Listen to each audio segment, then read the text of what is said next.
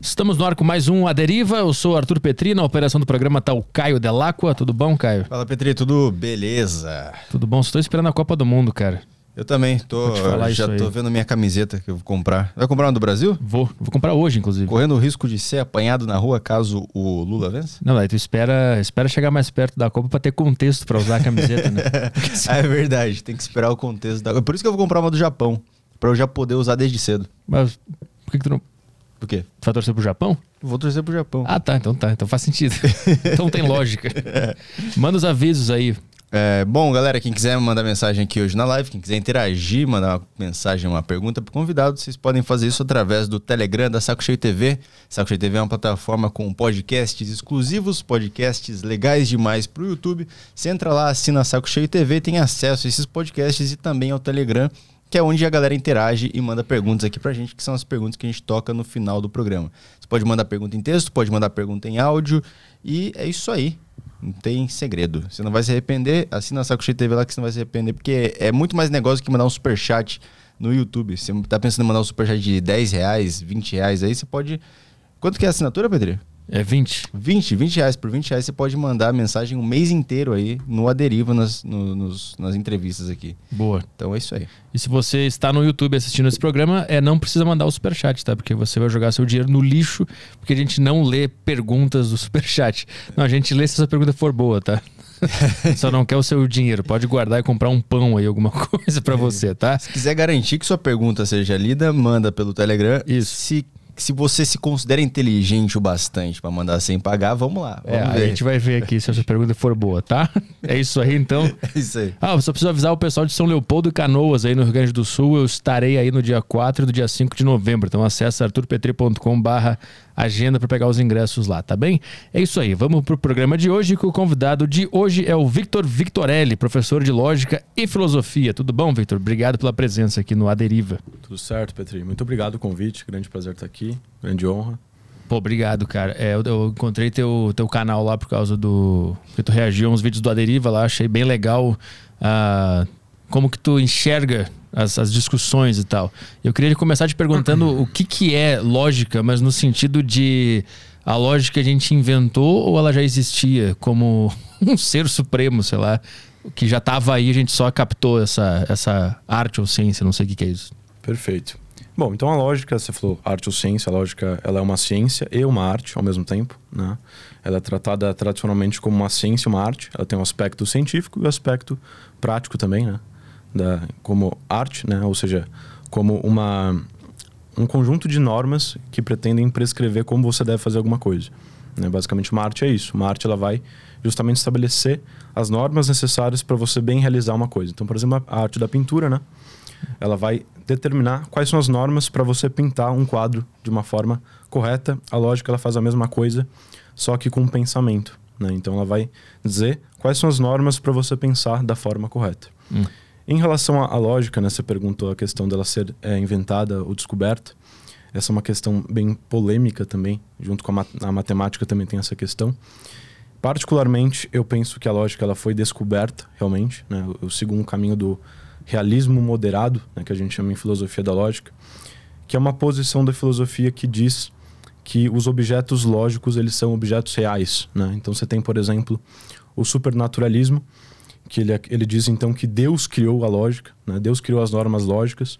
Você tem o psicologismo. O psicologismo ele diz que as normas lógicas foram selecionadas por seleção natural, basicamente. Hum. Então que certas formas de pensar naturalmente funcionaram melhor e as pessoas que pensavam dessa forma foram selecionadas, né? As outras acabaram morrendo. Então o que sobrou foi essa lógica que a gente tem. Você tem um convencionalismo que diz que as normas lógicas foram inventadas, então você tem várias posições, assim. Hum, tu acredita que ela já existia, a gente só captou ela no, no isso, ar aí. Isso, eu penso que o, os objetos lógicos, eles existem na realidade e a gente só percebeu, né? A gente só descobriu eles. Mas eles fazem lógica pra, pra, pra gente ou, ou pro universo? É sobre a nossa perspectiva que as coisas fazem lógica? Com o nosso sistema humano? Isso também é uma questão da filosofia da lógica, né? Mas no meu ponto de vista, não. No meu ponto de vista, isso é uma coisa universal, né? Uma coisa que todo, não só todo ser humano, mas qualquer ser inteligente, ele percebe as coisas de maneira lógica, né? De maneira racional. Você costuma ter dentro da tradição católica, né? Eu sou católico. Três tipos de inteligência a gente fala. Você vai ter o, a inteligência humana, que ela é discursiva, a gente utiliza a razão mesmo. Você vai ter a inteligência angélica dos anjos, que ela é intuitiva, ela percebe as coisas por intuição. E a inteligência divina, que a gente fala que ela é criativa, né? ela cria as novas coisas. Todas essas inteligências, elas são é, coerentes com a lógica. Nenhuma delas contradiz a lógica. O que acontece é que a inteligência divina, ela transcende a lógica de alguma forma, né? mas uhum. não contradiz ela de nenhuma maneira. Mas como, como que isso se aplica na, na prática? Dá um exemplo. É, bom, é que o nosso, o nosso modo de pensar é temporal, né? Nós percebemos as coisas de forma temporal. Então nós formamos juízos, nós formamos raciocínios. Nós, se eu quero chegar a uma verdade, eu posso é, montar um raciocínio, um argumento, por exemplo. E isso é, se dá em várias etapas, né? Você tem uma premissa, uma outra premissa, uma outra premissa, depois a conclusão. Enquanto que Deus ele percebe as coisas direto, né? No caso os anjos, né? Os anjos ele percebe as coisas diretamente, imediatamente. Então imagina que tem uma coisa super complexa que você monta todo um raciocínio para compreender, todo um sistema de ideias. Um anjo ele seria capaz de perceber diretamente, né? Sem todo esse processo demorado que você se prolonga. Já Deus ele não precisa é, refletir sobre as coisas porque ele já as conhece sem reflexão. Então por isso que a gente fala que ele tem uma inteligência criativa, ele cria as coisas ao pensar. Mas essas, esses três elementos que tu está falando estão dentro da gente já? Isso é uma analogia para algo que já que todo ser humano tem ou é literal anjos e Deus nesse, no que tu está falando? Não, não, é, é literal mesmo. Hum. Né? Então a ideia é que a nossa inteligência ela é limitada, né? e você teria como possibilidades essas, esses dois outros tipos de inteligência, hum. entendeu? E aí esses dois tipos não contradizem de nenhuma maneira a lógica, né? Mas a lógica em si ela é universal. Isso que eu quero dizer. E a, e a, no, a nossa lógica é uma tentativa de chegar nessa em Deus? Seria essa a pergunta, será? Uh, não, porque a nossa inteligência ela é, ela é limitada naturalmente. Não tem como você é, transgredir essa, essa barreira temporal de modo que você atinja uma inteligência angélica, por exemplo. Não tem como. Então, o que a gente faz com a lógica é, digamos assim, aprimorar ao máximo a nossa inteligência segundo as nossas possibilidades naturais. Entende? Hum, mas aí a gente chega no que Deus já, já entendeu ou nem perto disso com a lógica? É, com a lógica a gente pode chegar. É, não, a gente não pode compreender tudo que Deus compreende, certamente, né? não tem como fazer isso. Mas a gente consegue compreender se você acredita em Deus, tudo que Deus quer que a gente compreenda. Hum. Né? Então a lógica seria um instrumento necessário para você compreender o universo que a gente vive. Eu vi que, pelo que eu entendi do, dos vídeos que eu assisti do teu canal lá, nem sempre a lógica chega na verdade. Tu pode conseguir provar algo fa é falso por meio da lógica. E eu, eu fiz uma, uma ligação vendo os teus vídeos com a comédia, porque na comédia se faz muito isso. Tu abre uma premissa que pode ser falsa, e aí tu começa a encaixar umas lógicas que fazem sentido dentro da pró própria premissa, e aí tu chega num, num resultado lá que faz sentido dentro daquela premissa que pode ser uma mentira ou uma verdade. Então a lógica necessariamente ela tá ligada com a verdade, ou eu posso justificar coisas erradas com a lógica? Pode, pode sim, tá? Mas aproveitando que você entrou no, no âmbito da comédia, antes eu queria te, te dar um presente, aproveitando. Ah, boa. Isso aqui é um livro do Henry Bergson, tá? Um filósofo do século XX. Pô, maneiro. Chama O Riso.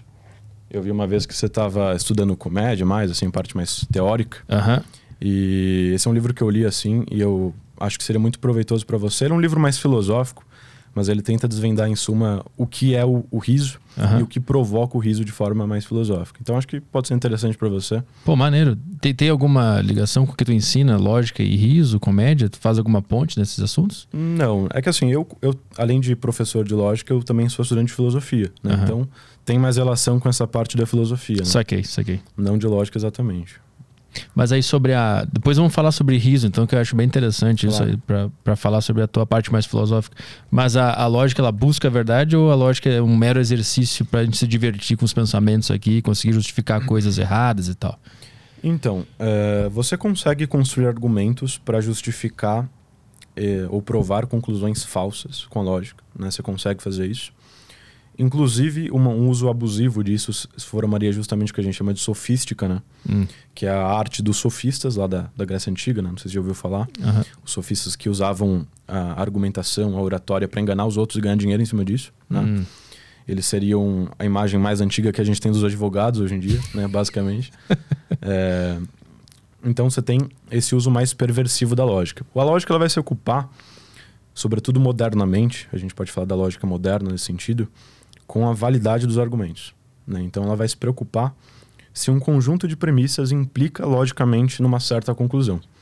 Então, não importa se essas premissas são verdadeiras ou se essa conclusão é verdadeira. O que importa é se essas premissas realmente implicam nessa conclusão. Ou seja, sendo verdade essas premissas, se forem verdade, necessariamente a conclusão é verdadeira? Se sim, então você tem um argumento válido, né? a gente uhum. chama. Mas isso nada tem a ver com a verdade universal. Se eu posso, se eu posso com a lógica, é, falar que uma conclusão errada está certa, então não tem nada a ver com a verdade esse exercício lógico. Então, tem a ver com a verdade na medida em que a validade em si ela é um tipo de verdade, em certo sentido. Né? Ela é uma verdade das estruturas. Então, essa estrutura lógica que você está usando nesse argumento é verdadeira. Entende? Só que aí você tem que direcionar bem essa qualidade. Né? Você não pode dizer que a premissa é verdadeira ou que a conclusão é verdadeira, mas que a estrutura do argumento, entre aspas, é verdadeira nesse sentido que, que a lógica se comunica com a verdade, entendeu? Mas ela está preocupada em, entender se a estrutura do argumento está boa ou não. É isso? Então, modernamente, como é, vinha falando, a lógica ela tinha essa preocupação, ela tem essa preocupação, sobretudo com a validade.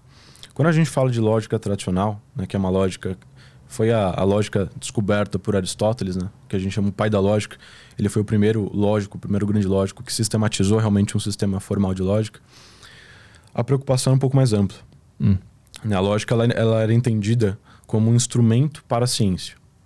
Então você utilizava a lógica, é, você tinha lá no, no componente curricular né, da, daqueles alunos daquela época a lógica, porque eles usavam a lógica para chegar na verdade. Então a lógica ela era entendida, e eu ainda entendo dessa forma, como um instrumento indispensável para qualquer ciência. Né? Eu penso que um cientista ele não pode é, ser um grande cientista sem um conhecimento de lógica. Hum. Pelo menos que seja um conhecimento intuitivo. Né? Porque a gente tem a, a lógica dentro de nós. Né? A gente tem a razão, a faculdade da razão nossa, ela já tem uma inclinação a pensar de forma lógica. Você pode pegar uma tribo africana, uma tribo, qualquer tribo bem primitiva, você vai ver que eles pensam de uma maneira lógica, ou pelo menos eles buscam pensar de uma maneira lógica. Né? Até nós civilizados erramos às vezes nisso, pensamos de forma ilógica, mas a, a ideia da lógica é essa. Né? Então você pensar de uma maneira válida, isso é uma condição necessária para as outras ciências. A lógica sozinha, ela não vai fazer muita coisa nesse sentido. Né? Uhum. Não, só com a lógica você não vai conseguir se Deus, saber se Deus existe, não vai conseguir é, descobrir se é, uma verdade científica, biológica, química, etc. Né? Então a lógica ela é uma ciência que se subordina a outras ciências quando se trata de conhecimento. Ela é o pontapé inicial para é. se investigar algo depois. Isso. É na prática. Exato. Ela é uma das primeiras ciências assim que a gente deve estudar. Né? Inclusive, é uma das minhas grandes bandeiras com o meu canal é é, de alguma forma, disseminar mais a lógica e tentar trazer ela para. É, tentar divulgar mais ela, né? De uhum. repente, para futuramente, com a ajuda de muitas pessoas, trazer isso para as escolas, porque esse é o nosso objetivo, né? Uhum. É que a lógica volte a ser estudada no período escolar, né? no ensino médio ali, se possível, até um pouco antes dá para estudar. Assim como a gente estuda matemática, geografia, biologia, tudo isso, a ideia é trazer a lógica também para as escolas, porque ela é uma ciência necessária, né? absolutamente necessária. No Brasil já, já esteve na grade curricular a lógica ou nunca? Olha, Petri, no Brasil eu não sei te dizer, mas eu acho que não. Eu acredito que, eu acredito que provavelmente não, né? Quando a gente fala que a lógica já esteve presente nas escolas, a gente está falando de idade média, sobretudo, hum. e idade antiga, né? Então você tinha ali. É, se estudava geralmente no que hoje seria o ensino médio, mais ou menos na, na Idade Média, o trivium e o quadrivium, né? São as sete, sete artes liberais que a gente chama. Então você tem a lógica, a gramática, a retórica, a aritmética, a cosmologia, a música e a geometria. Hum. Eram as sete disciplinas que eram estudadas no ensino médio. Então a lógica ela sempre foi entendida como uma das primeiras ciências a serem estudadas. Né? Então o trivium, lógica, gramática e retórica, era a primeira parte que você estudava. Você estudava a lógica ali e tal. E depois na faculdade que você ia estudar medicina, direito, teologia, entendeu? Uhum. Então a lógica ela começava lá no comecinho mesmo. Uhum. Tu, tu falou que o Aristóteles é o, foi, foi o pai da lógica, ele que esquematizou tudo, né? Isso. Como que ele descobriu a lógica? Quem que veio antes dele? Porque se ele, se ele organizou, outras pessoas vieram antes. Eu quero saber como é que foi a, a origem da, da relação ser humano e lógica. Como que isso aconteceu? Bom, então você tem alguns geômetras, né? É, você tem Euclides, né? Esses vários geômetras aí famosos, passados. Eles contribuíram muito para o início da lógica, né? Porque a, a matemática, né? As ciências matemáticas, ciências quantitativas, elas estão muito relacionadas, elas são muito íntimas e próximas da lógica. Então, certamente o Aristóteles escolheu desses pensadores, né? Para chegar. Até porque naquela época você não tinha uma, uma divisão tão clara, né? De, ah, eu sou filósofo, você é cientista, você é biólogo, você é químico. Não. O cara que era filósofo, ele era tudo, né? O Aristóteles tem livros de biologia, de química, de tudo. Então ele, ele era um pensador. Então ele pensava sobre a vida, né? A gente tem uma expressão que é, é polímata, né? Então ele era um polímata. Ele pensava sobre todas as matérias, né? E o Aristóteles, então, ele colheu desses, desses sistemas, ele colheu muito de Zenão, Zenão Parmênides também, né, que eles trazem ali, falam do princípio da identidade. Então são os inícios mais rudimentares que a gente pode dizer da lógica. E aí vem Aristóteles que cria um sistema formal, né, que a gente chama hoje de lógica aristotélica, um sistema formal de lógica que é a teoria do silogismo. Né? Então hum. você tem ali todo um sistema lógico em volta de um tipo de argumento que é o silogismo. O que, que é isso? O silogismo é um tipo de argumento que ele vai ter duas premissas e uma conclusão. Né? Então, aquele clássico exemplo: todo homem é mortal, Sócrates é homem, logo Sócrates é mortal, uhum. sabe? Então, isso é um silogismo. Duas premissas, uma conclusão, três termos, tem uma estrutura ali básica, né? Uhum. Três termos, e aí ele criou ali um conjunto de axiomas que governam esses silogismos. Uhum. Aí, depois da Idade Média, você tem os lógicos posteriores que vão trazer desenvolvimentos para essa teoria do silogismo e a gente vai ter o que a gente chama de lógica tradicional. A lógica tradicional, ela abrange a lógica aristotélica, abrange a lógica dos estoicos, dos megáricos, todas as lógicas antigas ali que, que existiram e reúne num sistema é, mais ou menos completo, né? E, que tenta reunir todas essas lógicas. Quando é que começa.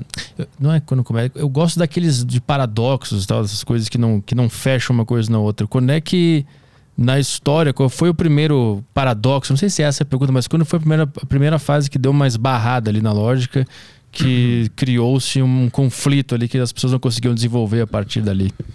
Então, é, em termos de paradoxos insolúveis, é, eu como um realista lógico, né, é minha obrigação não acreditar, né, digamos assim, não é que é minha obrigação não acreditar, mas por não acreditar eu sou um realista lógico, né? O contrário. É.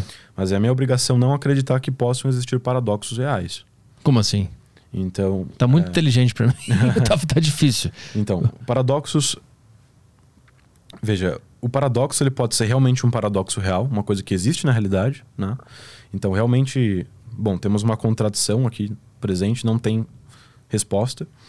Como pode ser apenas um paradoxo aparente. Né? Então é uma coisa que tem uma aparência paradoxal, mas na verdade, se você organizar bem essas informações e tal, você consegue perceber que isso não é um paradoxo real. Né? Hum. É, então você tem, por exemplo, o, o paradoxo do navio de Teseu, foi um dos primeiros paradoxos, não sei se você conhece. Não. Ele diz. É, ele, ele pergunta ali se. O navio de Teseu, né? Se você troca uma peça do navio de Teseu, ele vai continuar sendo um navio de Teseu? O que, que você acha? Hum. Sim. Sim? Se você troca 99% das peças, ainda é o navio de Teseu? Você acha que é? Eu não sei. você troca todas as peças? Acho que não. É, então. Então, esse é, é um, esse é um mas como é que, de paradoxo. Mas como é que resolveram isso na época ou não resolveram? Então, isso é uma questão que diz muito respeito à metafísica, né? Então, são questões bem técnicas assim, né? Então a, a ideia é a da diferenciação entre acidente e essência. Né? Então você tem aquilo que é essencial da coisa e aquilo que é acidental da coisa. Né? Então, é. por exemplo, um ser humano. O que, que é essencial do ser humano? A racionalidade. Né? É, nossa, é essencial isso.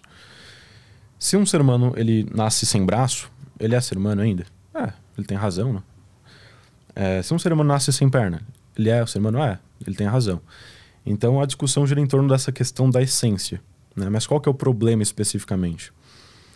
Porque a essência ela costuma dizer respeito a espécies, a coisas genéricas. Né? Então, a espécie humana, o que é essencial da espécie humana, o que é essencial do gênero animal, o que é essencial do gênero das plantas, sei lá. Hum. Enquanto que as coisas individuais, como um navio, um navio de Teseu, ele não pode ter uma essência, né? Os indivíduos não têm essências. Eu não tenho uma essência, você não tem uma essência. Porque, a princípio, qualquer modificação que nós, que nós fazemos assim, nós continuamos sendo nós mesmos. Né? Então, é, isso é uma parte que a gente chama de meriologia, né? que discute essa questão do navio de Teseu, essas discussões entre relação entre todo e partes, que então você vai ter algumas respostas diferentes. Eu particularmente não tenho uma posição ainda sobre isso, hum. né?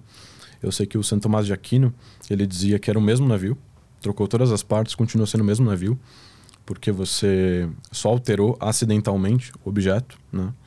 Então é a mesma, mesma coisa ali. Hum. Então, então tem que determinar o que é essência antes para poder argumentar sobre isso, né? Porque quando tu falou que, a, a, o que, o que def, não o que define o ser humano, mas o, é, que a razão é a, a, parte fundamental do ser humano, foi isso que tu falou? Isso, a razão é a essência. A essência, mas é mesmo? Eu considero. Ah, por quê? Então, quem fez a primeira, primeira vez essa distinção aí, talvez não a primeira vez, né, mas enfim, o Aristóteles foi um dos primeiros, assim. Ah, ele foi um grande taxonomista, né, o Aristóteles. Então, que isso? taxonomista é. é. É, o responsável por organizar, né? Então você tem a ah. taxonomia na biologia. Então a divisão das plantas, né?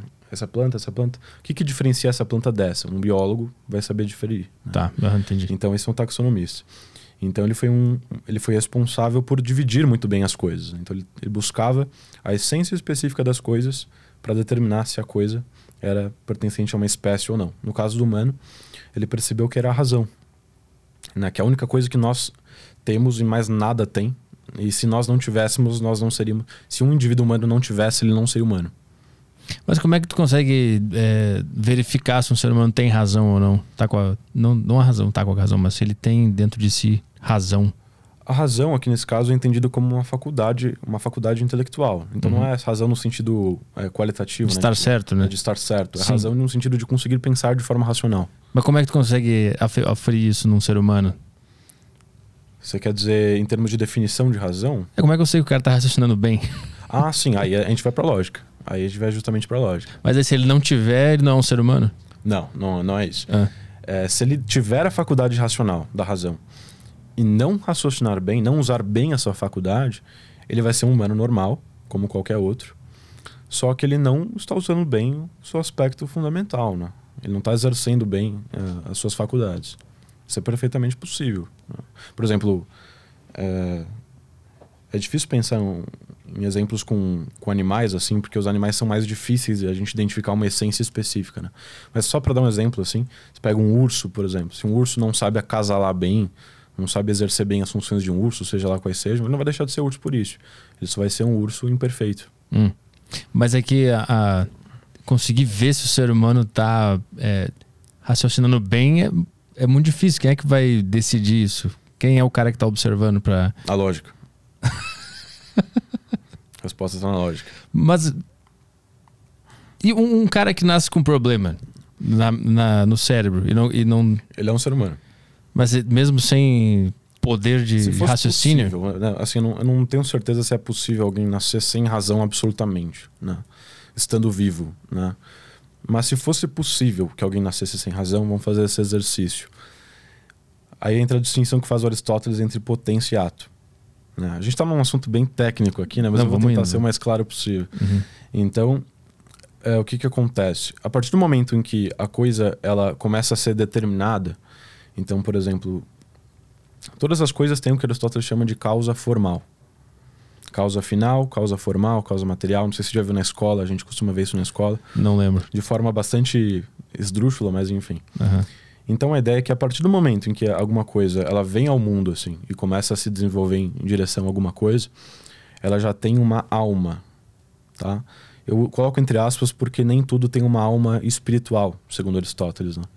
a maioria das coisas, os animais brutos, eles teriam almas, é, almas é, perecíveis, né, materiais. E nós humanos teremos uma alma imperecível. Então, a partir do momento em que o ser humano ele começa a se desenvolver no, no útero da mãe, né, em direção a, a, um modelo de desenvolvimento humano, ele começa a se desenvolver, ele já tem necessariamente a potência da racionalidade. Uhum. Entende? Então, ele já tem a alma humana. A alma humana vai ser responsável por justamente atualizar essas potências humanas que estão contidas ali no, no feto, no embrião. E se você já tem a alma humana atualizando, você já tem a potência. E se já tem a potência, você já é humano. Entende? Então, se você já tem a potência da racionalidade e você não desenvolveu, você não chegou a atualizar essa potência, a desenvolver essa potência, ainda assim você é humano. Uhum. Entendeu? Porque você tem a potência. Mas como é que ele comprovava que uh, toda a alma do ser humano tinha essa potência? Então, é, trata-se de observar, né, o, o, Aristóteles, ele, você tem uma, uma coisa chamada teleologia, que é a observação das coisas mediante os seus fins. Então, Aristóteles, ele, ele entendia que o universo ele era ordenado. Todas as coisas têm um fim próprio, né? Então, os animais, os humanos, todas as coisas têm um fim próprio. E se você olha, olha para os humanos, é muito natural é, notar que todos eles têm certas potências a serem desenvolvidas. A gente pode falar em potências corporais, então o sujeito ele pode, ele nasce ali, ele tende a desenvolver e a crescer, né? Como potências racionais também, né? intelectuais. Então a percepção é essa. Você percebe, você olha ao redor, a maioria das pessoas são racionais, né? A imensa maioria das pessoas são racionais. Então você subentende que desenvolver essa potência é, racional é algo natural do homem, entende? Uhum. Não, entendo isso. Mas é que, é que eu vejo assim, muita gente acusa o outro de estar faltando com lógica, entendeu? Eu vejo que, principalmente agora na período da eleição, um, um lado acusa o outro, não, você não tem lógica, não, isso aqui não tem lógica. Então um acusa o outro de não, de não estar raciocinando bem. É, esse, é, esse é o, eu acho que é o grande é, o resumo da humanidade hoje. Então, um não está negando no outro essa capacidade de raciocinar, ou o cara só está dizendo, não, tu ainda não chegou na, na verdade porque tu não desenvolveu o teu raciocínio. É mais por aí? Então, não necessariamente é, você não tem a capacidade. Né? É mais uma coisa assim: você tem a capacidade, mas você neste momento não está usando ela adequadamente. O seu argumento que você está usando nesse, nessa altura, ele não é um bom argumento. Uhum. Então, na verdade, um está reconhecendo no outro a potência. Reconhece a potência, é. né? Mas é um, um animal ele não conseguiria sequer construir um argumento uhum. inválido, né? Ele sequer, sequer conseguiria construir um argumento falacioso. Uhum. Nós conseguimos. Então, no fundo, o que um lado está tentando no outro é que, o, é que desenvolva a sua capacidade de pensar e venha pro, pro meu time, por exemplo. É isso que, que rola nos debates hoje, principalmente políticos. O que eu sinto nos debates, assim, é uma impotência argumentativa. Então, as pessoas elas não conseguem perceber onde reside exatamente a discordância, onde eles estão discordando exatamente, onde que há uma divergência. E aí é mais fácil falar que ele está errado e você é burro e você não consegue pensar direito para me alcançar. Hum. Então acho que quando você é, mostra para a pessoa por A mais B, né, onde reside o erro dela, de forma clara, e é claro, isso pressupõe um preparo da sua parte, você não vai conseguir fazer isso se você mesmo não sabe o que está certo. Quando você consegue fazer isso, eu acredito que você consegue convencer qualquer pessoa. Hum. A pessoa pode ser orgulhosa ali no meio da discussão, não ceder, mas eu acho que por dentro não tem como. A pessoa vai se sentir convencida. E tu, tu como professor de lógica, é, tá, como é que tu enxerga a, o momento político que a, a, que a gente vive no Brasil hoje, que é só, eu pelo que eu vejo, é mais é xingamento e vontade de inferiorizar o, o, outro. Isso dos dois lados, né? Quando tu assiste o debate lá do Bolsonaro Lula, eu vi que tu fez uns, uns reviews, né? Tu consegue dar um exemplo de algum, algum ponto específico que tu viu isso acontecendo, que tu falou agora? Bom, é, em termos de, assim, de políticos, é, eu não acho que a questão seja é, provar alguma coisa para outro político. Né? Aliás, eu acho que o debate ali não é nem realmente um debate, né? é uma tentativa de mostrar para o público que você é o melhor candidato, tentar angariar o máximo possível de votos para você. Então ali não se trata de você provar que o argumento do Lula está errado ou que o argumento do Bolsonaro está errado. Se trata de você, se, se você é o Bolsonaro, de você se promover como Bolsonaro e de você de alguma forma é, macular a imagem do Lula para você vencer, né? Para você ganhar mais votos. Uhum. Então acho que nem entra nessa esfera assim da, do convencimento, da persuasão, porque o Bolsonaro ele não quer convencer o Lula, ele quer convencer a plateia, né? Uhum. E vice-versa. Mas aí é, os políticos não usam lógica para convencer o público. E isso diz muito a respeito da política, eu imagino. Sim, disso, disso. É, realmente na prática, né? O que a gente vê é que, bom, fiz análise da maioria dos debates que aconteceram né, nesses últimos tempos. E se você pega as minhas análises, no geral, eu falei mal de todos ali, né? Como debatedores, como argumentadores mesmo, né? Então, é, eu costumei falar que, em termos de argumentação, quem se saiu melhor foi o Ciro Gomes e o Bolsonaro. O Bolsonaro, em termos da, assim, da, da postura que a gente espera dentro de uma argumentação. Né? A gente não está dizendo assim ah, que as premissas que ele diz são verdadeiras, ou que o que ele diz é verdade, ou que ele não está mentindo, que ele é uma pessoa honesta. Né? O pessoal já. Uhum. Hoje você, você fala uma qualidade de alguém, você já está. Você, você quer esconder que você é leitor do Bolsonaro. Sim. Né? Uhum. Mas então, em termos de postura de argumentador, o Bolsonaro, o Ciro Gomes em primeiro lugar eu colocaria, o que melhor argumentou assim. Agora Lula, Tebet, hum, a Soraya, Padre Kelman é, e o Felipe Dávila, eles eles estavam ali em termos de estratégia muito mais retórica, né, para converter votos para si, ou no caso do Padre Kelman converter votos para o Bolsonaro, ou no caso do da Tebet converter votos, é converter votos para ela também, né, no Uhum. caso. Então, eu acho que dentro desses debates o que prevalece é uma outra ciência, que é a retórica, né? Uhum. Não, a, não a lógica. A lógica e a retórica não, não conversam. Não, conversam, mas não são a mesma coisa. A retórica é para convencer, não é para. Eu gosto de usar uma distinção né, de Ah. termos que é convencimento e persuasão. A Hum. lógica, ela serve para convencer. Ah, tá. A retórica, ela serve para persuadir. Então, você consegue é, persuadir com a retórica, mesmo que você esteja errado. Isso com a lógica você também consegue, mas eu vou chegar lá. Mas mesmo que você seja um o mais canalha possível, você consegue. O, o ponto é o seguinte: a retórica, ela, ela quer utilizar a emoção. Entendeu? Então, ela quer um discurso que emocionalmente conecte com a população, Uhum. que emocionalmente conecte e persuada, né? E traga a pessoa para si. Então, quando Lula, né? Eu sinto Lula porque ele é o melhor retórico dos debatedores, é o melhor retórico que tem. Então ele ele fala muito da, do seu passado, né? De como ele comia farinha de mandioca e bebia barro quando era jovem. E A do seu picanha. É, da picanha, Aham. esse tipo de coisa que conecta. Então, isso tudo atua no campo emocional, né? Da Hum. conexão, assim. E você tem lá os pilares da retórica. A retórica também é uma coisa que eu estudei um pouco.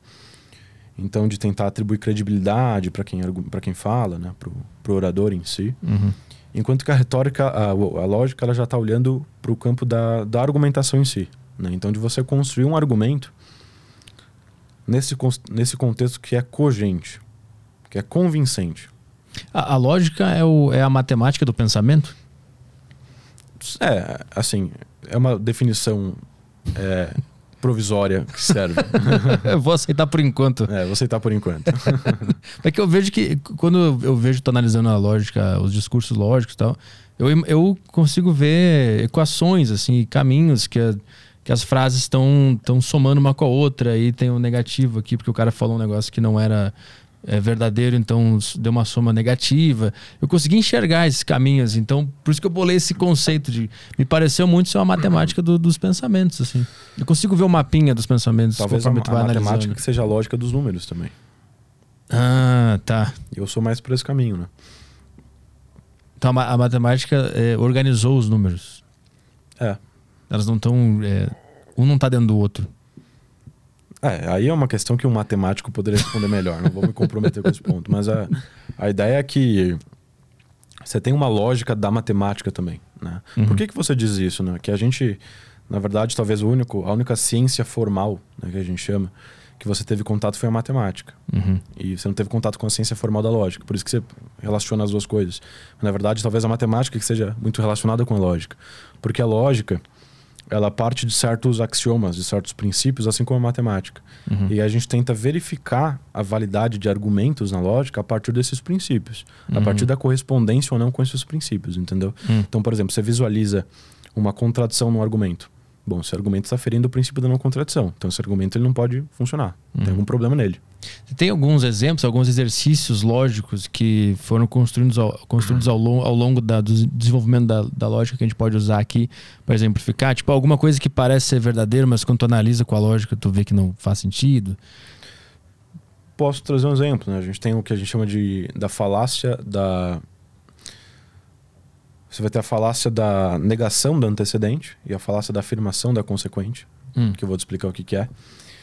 Então, quando você tem um, um- um silogismo, que a gente chama de silogismo é, condicional, como que ele é? Aquela estrutura do se você beber, é, beber veneno, você morrerá.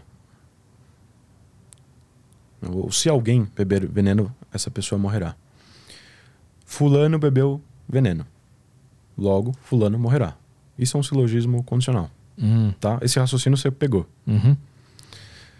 Só que se eu disser assim, se alguém beber veneno, então morrerá.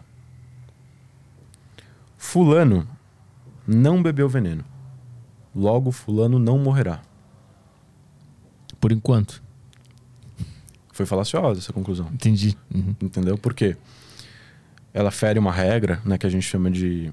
Ah, na lógica tradicional, a gente diz que você não pode afirmar a antecedente, ah, perdão, negar antecedente de uma condicional, proposição condicional.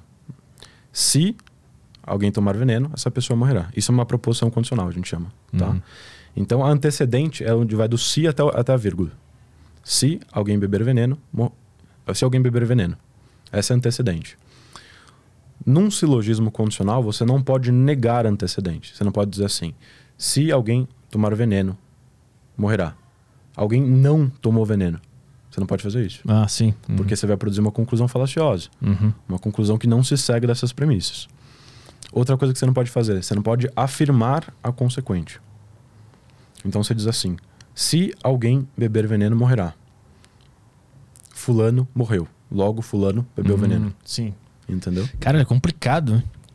Puta que. Tu, tu é- tu é árbitro de debates, né? Eu vi que tu faz às vezes. Isso.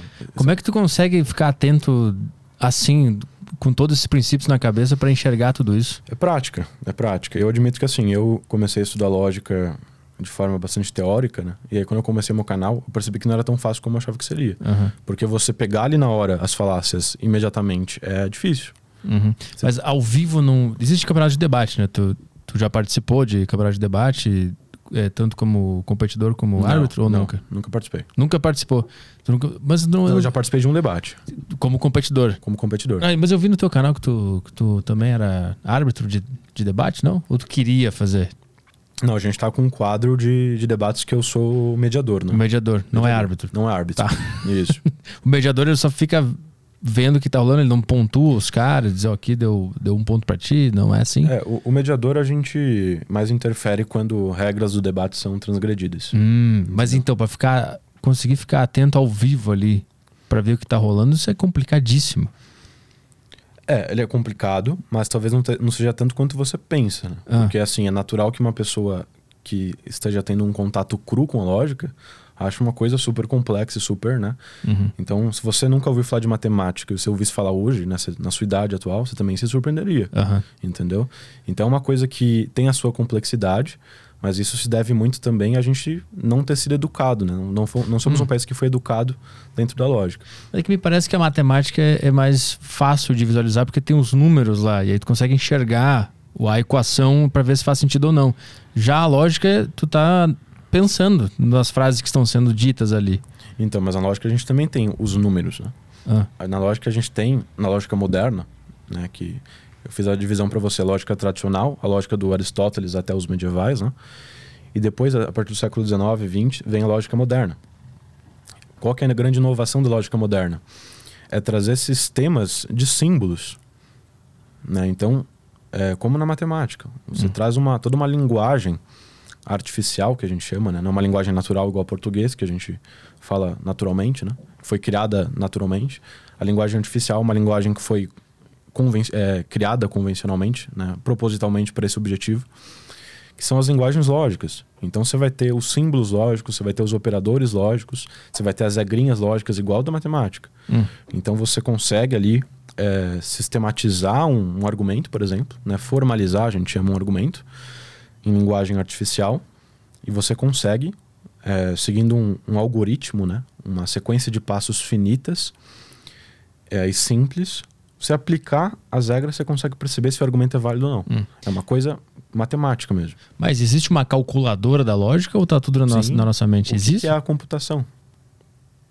Mas uma, eu, tô, eu tô pensando num, numa argumentação, num debate, assim. Tu consegue aplicar um. botar um debate numa calculadora e fazer, ó, quem tá com a melhor lógica é fulano de tal. Esse, nesse sentido, assim. Consegue, consegue. Só que a dificuldade é. Primeiro, é você decidir pelo sistema formal que você vai usar. Você tem diferentes sistemas formais na lógica. Né? Então, é, já vou te explicar o que, que é. E, e, a segunda grande dificuldade é formalizar. Aí que vai ter muita divergência também. Então, é, qual que é a melhor forma de formalizar o argumento ontológico de Santo Anselmo? Então, você tem toda, todo um debate. Não, eu acho que a melhor forma de formalizar é assim. E assim é falacioso. Não, eu, eu, acho que a melhor forma, a forma que mais representa o que ele quis dizer é essa. Hum. Então você formaliza de uma outra forma. Então você tem essa dificuldade das ciências humanas na medida em que você tem uma linguagem viva pela qual foi pensada esse argumento e você transpor isso para uma linguagem artificial é mais complicado. Sim, entendeu? E, e, e, cada um tem o seu software aqui interno que é o nosso cérebro. Né? Então imagino que cada um enxergue cada cada debate de uma maneira diferente para conseguir entender qual que é a forma final de de encaixar isso numa formalização. Sim, sim. E na verdade eu acho que a gente tem que se atentar muito mais ao que o argumentador em si quis dizer, né? Só que aí tem a dificuldade quando você lida, por exemplo, com autores do passado, né, que já morreram, hum. não vai conseguir consultar o que ele quis dizer com esse argumento. Hum. Então, e aí, caso contrário, se a gente fala de pessoas vivas, a questão da sinceridade, né? Da pessoa ser sincera em relação ao que ela quis dizer e tudo mais. Hum. Mas é tudo muito complicado de, de, de vê se o cara tá. Como é que tu sabe se o cara tá sendo sincero ou não? Isso tá dentro da cabeça dele. Como é que tu vai saber isso sendo um, um mediador de um, de um debate ali? Puta, é, muito, é muito complexo o negócio. Mediador, acho que não tem muita dificuldade, assim. Ah. A maior dificuldade está para o analista, né? Que eu não só. Eu não medio apenas debates, né? Eu também analiso debates, analiso podcasts, analiso, igual analisei o seu na Cunha Neves. Uhum. Então eu também analiso bastante. E a, a, a tarefa de analisar é muito difícil. Então, como é, como é que sabe o cara foi sincero agora? Como é, como é que tu consegue ver isso? Não, em termos de ser sincero ou não, isso não é tão relevante para mim. Ah. Né? O que é mais interessante é. Geralmente, quando tem uma, uma questão assim, um tanto quanto indecidível, eu, eu, penso assim: bom, não sei o que ele quis dizer exatamente com isso. Né? Tem, tem uma gama de possibilidades interpretativas aqui que eu posso tirar disso. Uhum. Então, eu vou pegar e vou apresentar para o público todas essas possibilidades. Hum. Se ele quiser isso aqui, ou isso aqui, ou isso aqui. Entendeu? Aí vocês olhem aí vocês o que vocês acham que está mais conveniente com o que ele quis dizer e decidem. Uhum. E um bom argumento é um argumento que, que deixa só uma interpretação pro cara que está vendo. Não várias. Porque quando o cara fala uma frase, ele está argumentando a favor de algo, ele fala uma frase. E aí, logicamente, é, aquele, aquela frase abre a possibilidade de oito interpretações, então esse argumento é fraco. É isso? Hum, não. Não? Eu diria que um bom. Uh, talvez não um bom retórico, mas talvez um bom orador é aquele que consegue expor com clareza suas ideias. Né? O, o argumento, ele não está na esfera da, da clareza ainda. A pessoa pode pensar de forma muito clara, uhum. então ela constrói argumentos muito claros na cabeça dela e muito bons, só que na hora de passar isso, ela não passa bem. Então, não quer dizer que ela é uma má argumentadora. Ela é uma má oradora, né? Não sabe expor bem seus pensamentos, entendeu? Hum, tá, mas aí quando tu avalia o argumento que ela falou, tu não, tu não faz essa distinção. O que, o que interessa é o que ela falou, né? O argumento que saiu na oratória dela. Sim e não, né? Você tem questões de contexto também, então você pode às vezes pelo contexto você entende que a pessoa não, ela falou aquilo, mas ela não quis dizer isso, né? Aquilo que você falou, a dificuldade do ao vivo, às vezes você fala uma coisa de forma imprecisa, às vezes você fala uma coisa querendo dizer outra, né? E essa é a grande dificuldade quando se trata de política, né? Porque as pessoas querem entender da pior forma, né? Que as pessoas falam. Uhum. E o meu esforço é justamente o contrário, é de entender da melhor forma. Não, calma, aqui ele expôs esse argumento dessa forma, mas eu acho que ele quis dizer na verdade isso aqui, né? E. Ou então é, eu já vi ele expondo esse argumento em outros contextos, em, em outros contextos ele expôs dessa forma, então eu suponho que ele quis dizer na verdade isso. Hum. A ironia e o sarcasmo, elas entram na lógica de alguma forma? Uh, na lógica. É, se usa na lógica, assim. É, a ironia e o sarcasmo elas estão dentro da lógica Na ou retórica. não é usado? É na retórica. Na retórica, isso. Você usar a ironia, você estudar a ironia como uma forma é, técnica né, de, de persuasão, é a retórica que faz isso. Hum. A, a lógica é mais fria. É mais fria. Isso. Ela não tem esses elementos que tu pode brincar com a linguagem e manipular e distorcer. Ela, não, ela não conta com nada disso. Isso, não conto. Essa, a, a lógica, ela, desde que ela surgiu, ela surge separada da retórica, né? Uhum.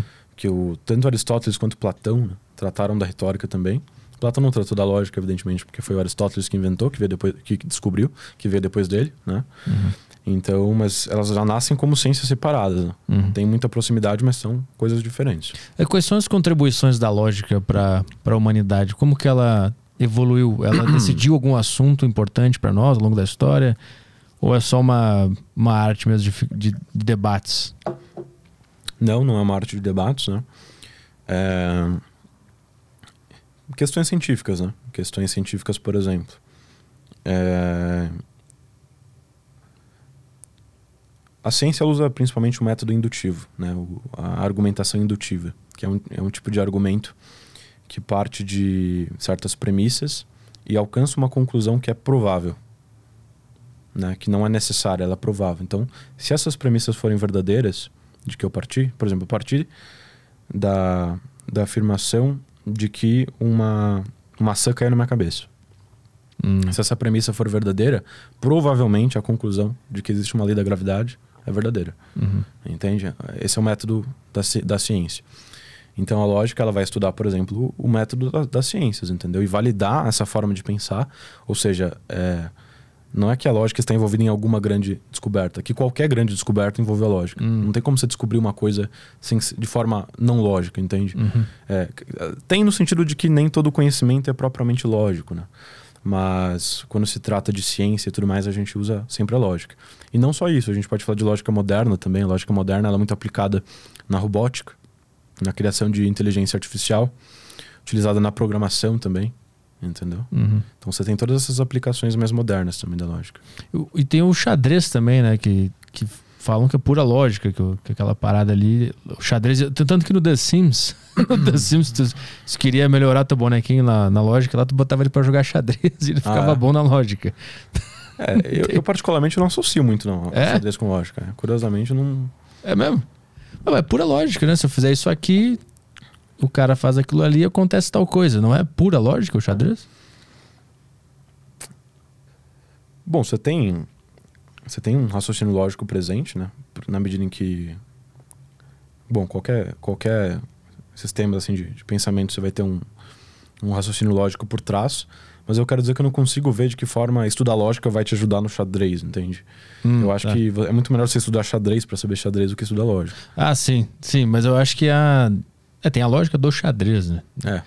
Estudar xadrez é estudar a lógica do xadrez. Sim, eu acho que estudar qualquer coisa é estudar a lógica daquela coisa, né? É, em alguma, de alguma forma, sim. A tua cabeça é uma, é uma loucura, né? Qualquer frase que vem, tu começa a passar um monte de possibilidade, né? Como, como é que tu se interessou por lógica? Qual foi o, o estopim? Então, eu tava te falando que. Que, bom, antes eh, você tinha a, a lógica como uma das primeiras ciências que era estudada né, na formação clássica do- dos alunos, né? Então, te falei da Idade Média, né? Que os estudantes, eles começavam estudando lógica lá na, com 14 anos, né? E, então, assim, eu sempre gostei de filosofia, né? Estudo filosofia desde muito cedo, desde a adolescência. E aí, estudando filosofia, eu fui conhecer o que se chama pedagogia clássica. Hum. né? O que que é pedagogia clássica? É... Ou as pedagogias clássicas, né? São basicamente formas de organizações de sistemas pedagógicos que, te, que pretendem te levar ao conhecimento, à sabedoria. né? Então, aí eu aprendi uma coisa, que é que as disciplinas ela tem uma certa ordem para você estudar. né? Então, você não pode chegar... Você até pode, mas você vai se frustrar nesse caminho provavelmente. Você não pode chegar a estudar filosofia de vez, ou estudar teologia, metafísica de vez. Você tem que passar por outras disciplinas anteriores. Então eu entendi, né, principalmente com a Ordem de Santo Tomás, né, a Ordem Pedagógica de Santo Tomás, que ele organiza lá as ciências em uma certa ordem. Então ele diz que você deve estudar primeiro a gramática, depois a lógica, depois as ciências práticas, né, política, economia e moral, depois as, uh, as ciências naturais, biologia, química, física, depois as ciências matemáticas, geometria e aritmética, depois uh, a metafísica e depois a teologia sagrada. Então eu entendi que para estudar aquilo que eu queria estudar, eu precisava passar por certas etapas anteriores. Uhum. E uma delas era lógica. Então eu falei, tá, então tem que estudar lógica, eu vou estudar isso aqui. Aí, o primeiro livro que eu comprei foi o, o Trivium, da irmã Maria Joseph, que é uma, uma freira, né? Produziu esse Trivium, que é justamente daquelas três matérias que eu comentei anteriormente com você, retórica, lógica e gramática. Comecei a estudar ali nesse livro, e aí eu me interessei muito. Né? Achei muito interessante a lógica. Falei, nossa, então quer dizer que eu posso pegar um argumento filosófico e não é simplesmente aquela questão de ah, eu olhar e ter simpatia por esse argumento e ah, acho que ele, ele é bom, vou usar ele. Não, eu posso analisar objetivamente e falar se esse é um bom argumento ou não. É, então a lógica me atrai muito por conta disso, entendeu? Uhum. Mas tu entrou nela porque tu queria chegar lá naquela na, na filosofia. Na última. Mas como é que tu falou que tem um, qual era a última Metafísica etapa? Metafísica e teologia sagrada. Teologia sagrada, mas tu queria chegar nesse? Eu queria chegar na, na filosofia, que é a metafísica, né? a gente chama a metafísica de filosofia em sentido amplo. Então, ah. metafísica e filosofia geral seriam coisas parecidas. Né? Uhum. E o teu objetivo, então, era, era chegar nessa na filosofia. filosofia. E, e, uma das paradas para chegar lá é a lógica. É, a lógica. é Isso. quando chegou na lógica, tu se apaixonou, tu curtiu pra caralho. Isso, eu continuo estudando filosofia, estudo normal até hoje. Uhum. Né? Mas a, a lógica, eu tive um interesse muito grande por ela, né? Porque eu acho que eu tive, sempre tive essa inclinação de de não me contentar enquanto eu não conseguia uma solução racional para aquilo que eu estava pensando, sabe? Então eu sempre fui uma pessoa que postergava muitas minhas conclusões. Então, calma. É, sei lá, talvez Deus exista. Hum. Por exemplo, eu com 13 anos me perguntando.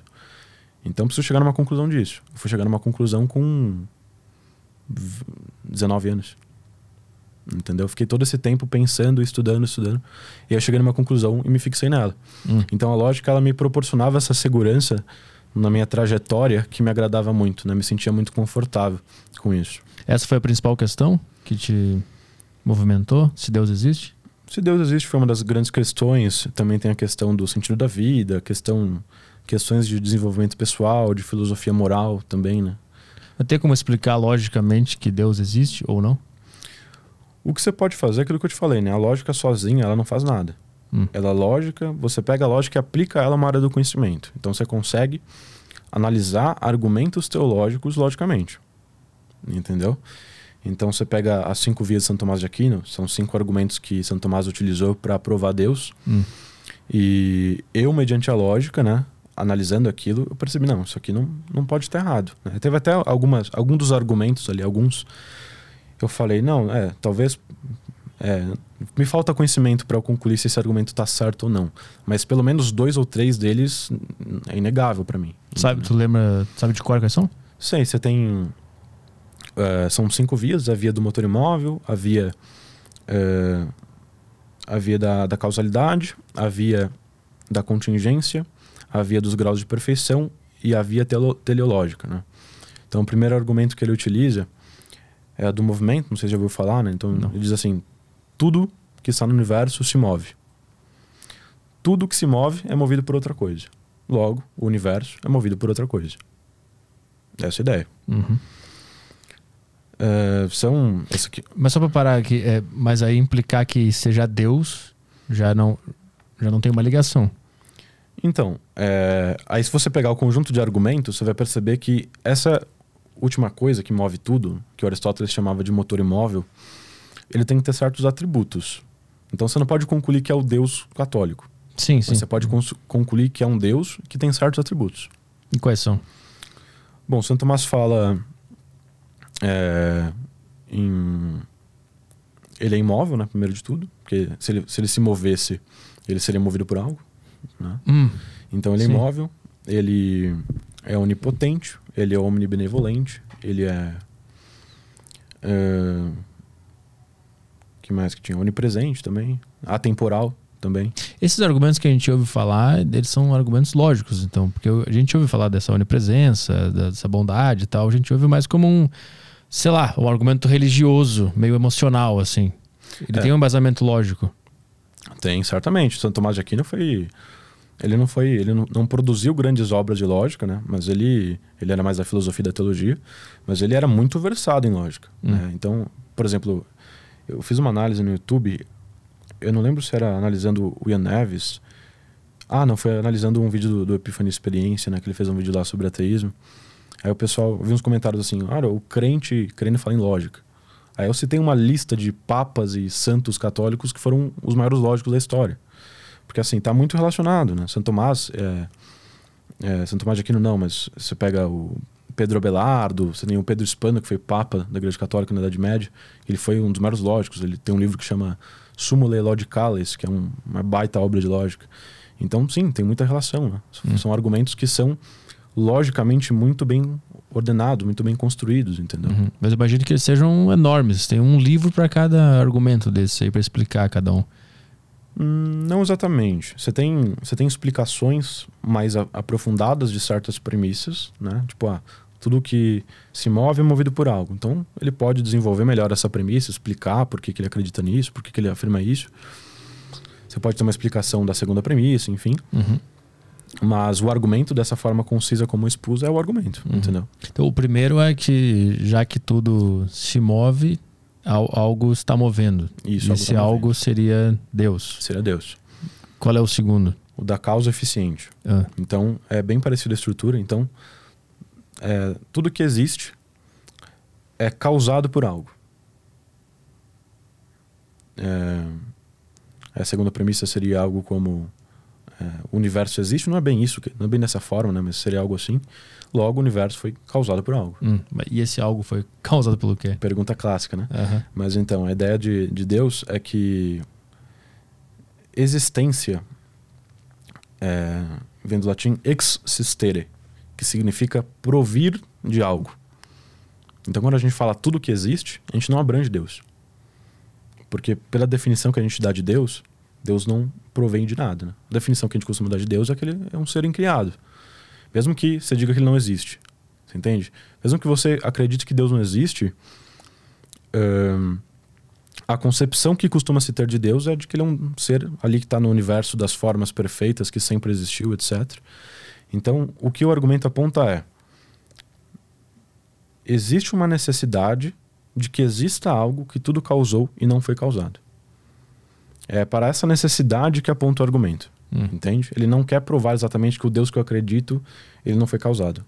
A prova dele não é o Deus que eu acredito não foi causado. A prova dele é tem que existir um ser que tudo causou e não foi causado. Aí se algo causou ele é outro problema. É outra questão. Isso. Entendi. Tá Exatamente. separado. Mas é alguém tentou responder essa outra questão que tá separada? Não, não, não é uma outra questão, perdão. Ah. Porque assim. é, Se a gente fosse supor que tudo causou, foi causado por algo infinitamente, a gente teria uma redução ao absurdo Hum. que faz o Aristóteles, né? um tipo de argumento que, que usava o Aristóteles, que a ideia é a seguinte: é, essa possibilidade é impossível. Que seja infinito, que seja uma, uma, uma linha de causalidade infinita e nunca teve um início. Essa, essa possibilidade é impossível. Então, assim, tem que. O, o que o argumento aponta é: tem que existir alguém que tudo causou, causou essa sequência de coisas, mas ele mesmo não foi causado. Entendeu? Mas por que, que é impossível? Por que, que é impossível que, que se siga infinitamente? É, tentar lembrar a, a linhagem do Aristóteles. Não me recordo exatamente como ele que argumentava nesse ponto, né? Hum. Da causalidade infinita. Ele tinha uma explicação lá, mas eu realmente não me recordo, Uhum. tá? Mas não, não parece que a gente tenta implicar as nossas regras e como a gente enxerga o mundo para isso? Porque eu vejo que pode ser possível não ter esse fim e ser só uma grande repetição, uma grande uma grande coisa acontecendo ao mesmo tempo, sei lá. É, então, é, em termos lógicos, não.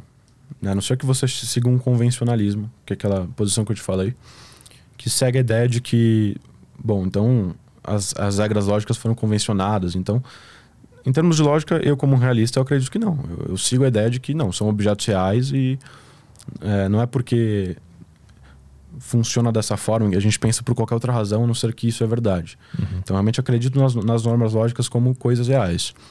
Agora, em termos de, desse ponto específico de questões metafísicas, eu não poderia dizer de forma nenhuma que os escolásticos eles tinham esse viés de confirmação, que eles argumentavam é, já, já pressupondo as suas próprias teses, porque eles eram extremamente rigorosos. Né? O que, que é escolástico? Sobre... Escolástica, perdão, eu falo, esqueço, né? é, é, o movimento ali que São Tomás pertencia, né? alguns, alguns filósofos medievais. É uma, é uma linha de, de pensamento. Isso.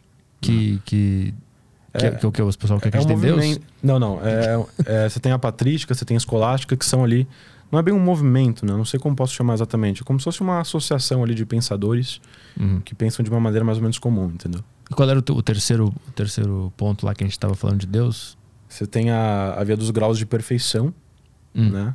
A via dos graus de perfeição, ele percebia que todas as coisas têm um grau de perfectibilidade.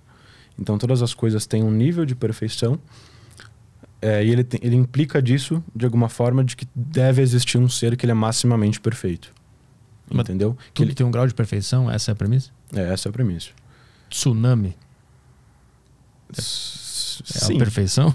Não, é, tem, um, tem um grau de perfeição, no sentido de que ele é a realização é, de, certa fe... de certa forma. É que foi uma coisa muito específica, né? é, mas pega, por exemplo, uma cadeira. É, ou um, um, objeto que não seja artificial, para a gente ficar nas coisas naturais. É. Pega, por exemplo. Um, sei lá, um, um, animal. Você tem um animal mais perfeito e um animal mais imperfeito. Um animal, um urso que nasce sem perna, ele é um animal menos perfeito do que um urso que nasce com perna. Hum. Então ele percebe essa, essa variação de perfeição das coisas e, e infere disso a, a, existência de um criador máximo, maximamente perfeito. Né? Mas é, a pergunta que, que cai é por que, que esse, esse Deus que é, que é bom, que é uma das premissas, né? Não, não é, não é a premissa. Ah, é uma, da, é uma do quê? Você é, diz que. Não, que Deus é maximamente perfeito é a conclusão, né? não é a premissa. Mas aí, por que, que ele criou o urso sem perna, por exemplo? Então, a ideia é que não é que ele criou o urso sem perna, né? São desastres naturais, né? Aquela ideia do, da, da imperfeição da natureza não é que Deus criou a, a natureza imperfeitamente, né? São coisas que no nosso próprio universo aqui fechadinho foram se criando. Por exemplo, você pega na, na tradição cristã, você tem ali Adão e Eva, né? Então, eles são a explicação cristã para o surgimento do pecado. Você teve ali um, uma, um primeiro caso ali de, de pecado, esse pecado se espalhou por todas as gerações e foi isso que aconteceu. Não foi que Deus que criou o pecado, esse pecado foi criado por nós. A ideia da natureza seria mais ou menos isso, entendeu? Hum. Uma imperfeição que surge ali, mas não é que Deus criou essa imperfeição. Hum. É que eu vejo que um dos argumentos é da, dos ateus é, é, se Deus existe, ele é perfeito e, e, e bom, por que, que existe guerra? Por que, que existe câncer? Por que, que existe tsunami? Por isso que eu dei aquele exemplo. É, essa é a ideia do argumento do mal, né? Mesmo. A ideia é de que é, é uma família de argumentos, na verdade, que tenta, a partir da percepção do mal do mundo, concluir a impossibilidade de existir um Deus que é omnibenevolente. Uhum. Né? E a ideia aí é, é. Toda a complexidade dessa questão é entender a motivação de Deus. Né? Porque Deus seria omnibenevolente, de fato a gente não pode assumir que ele está propositalmente causando sofrimento numa pessoa inocente. A gente não pode assumir isso. É razoável assumir isso. Agora, ele não pode permitir também que isso aconteça. Então, se vem um sujeito que é malvado e dá um tiro em uma pessoa inocente. Se Deus ele, ele é omnibenevolente, ele não pode permitir isso também? E se fazer isso para o inocente vai produzir um efeito melhor ainda, ele vai para o paraíso quando ele morre entendeu? Então acho que a questão específica do problema do mal, ele sempre vai ter, e aí é, um, é uma facilidade que o, o lado cristão vai ter. Eu acho que nesse sentido o ateu ele tem um ônus muito maior, ele tem uma dificuldade muito maior de provar o seu ponto, que é o seguinte, você sempre vai ter a possibilidade de existir no fundo uma explicação, uma, um final feliz para esse inocente que está sofrendo esse fatalismo. E se existir esse final que é mais feliz do que o que ele viveu aqui na Terra, então, você não está contradizendo ainda a, a omnibenevolência de Deus, entendeu? Hum, mas aí esse final tem que existir de fato, né? Tem que existir de fato. E, e esse é o ponto. É, como que um ateu vai provar que não existe? Por isso que eu digo que é mais difícil, entendeu? Para ateu, nesse sentido. Mas e aquela parada do, do ônus da prova lá? O cara Então- falou que não existe. Não, quem diz que existe é que tem que provar, não é? Então, o ônus da prova, ele, ele é entendido em relação a, que- a quem afirma. Então, se num debate é, você começa afirmando, você, você tem que provar. Se eu começo afirmando, eu tenho que provar. Independentemente de quem é o ateu e de quem é o teísta, entendeu? Por exemplo, se eu tenho a minha fé, vamos supor, eu tenho minha fé, mas eu não quero debater com ninguém, não quero provar pra ninguém, eu só acredito pessoalmente e dane-se o resto. Uhum. Eu não tenho o ônus de sair provando para as pessoas que eu acredito nisso, entendeu? Sim. Eu só tenho o ônus de, de, de, o seguinte: se eu quiser construir um argumento que parta de uma premissa que seja da minha fé, Uhum. aí eu tenho que provar essa premissa, entendeu? Uhum. Agora, nesse caso especificamente, Então, supondo que duas pessoas é, querem mostrar que o seu argumento é o, é o correto, é mais difícil pro ateu fazer isso. É esse, o- esse é o ponto. no âmbito do, do, do argumento do mal, né, do, do problema do mal, que é essa família de argumentos que eu falei, eu considero mais difícil. Eu acho que um ateu ele não vai conseguir provar efetivamente que a existência do mal do mundo refuta a possibilidade de Deus. Uhum. Eu não consigo ver um ateu provando isso, porque tem ele precisaria é, descartar certas possibilidades que ele não vai conseguir descartar, entendeu? Hum. Quais, por exemplo? A possibilidade de existir um paraíso, por exemplo. A possibilidade de Deus disso estar acontecendo nesse momento com você, mas Deus ter um, um final melhor para você que está sofrendo nesse momento, entendeu? Ele nunca vai conseguir refutar essa possibilidade. Quer dizer que ela é verdadeira? Não. Mas quer dizer que ele não, não provou seu ponto, e se um teísta também não conseguir provar esse ponto, também não provou, a questão ficou indecidida, entendeu? Pô, Tu, tu lembra daqueles debates que tinha do Richard Dawkins com, Lembro. a- com outro cara? William Lane Craig. Puta, tinha um que era muito famoso, porque na época, 2005, 2006 ali, quando começou a ter o YouTube, essa parada de ateísmo era muito grande, né? Tinha muito canal ateu e tal. E todo mundo usava o Richard Dawkins como um grande divulgador do ateísmo. E aí tinha um monte de debate dele que ele teoricamente ganhava dos caras. Eu lembro que era só uns clipes que, que aparecia. Tu lembra dessas paradas?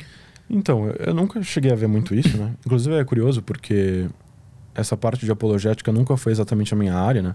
Eu realmente estudo lógica e eu estudei os argumentos é, da apologética católica para a minha conversão e não para ficar convencendo os outros, né? Apologética é o quê?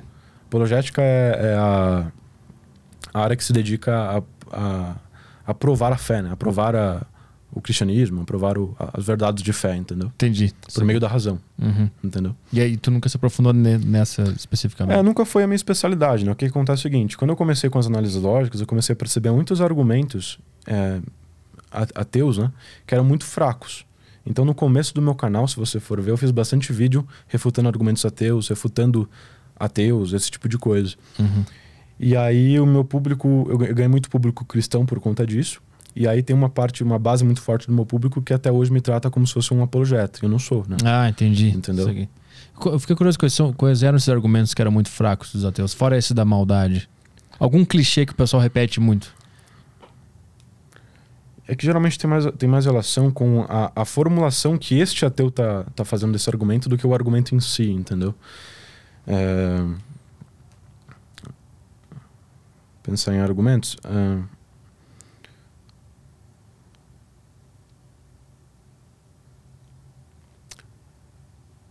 difícil lembrar assim de cabeça, realmente uma área que eu não, eu não estudo faz bastante tempo, assim. Eu tinha até um vídeo no YouTube que era, eram dois vídeos, assim, Hum.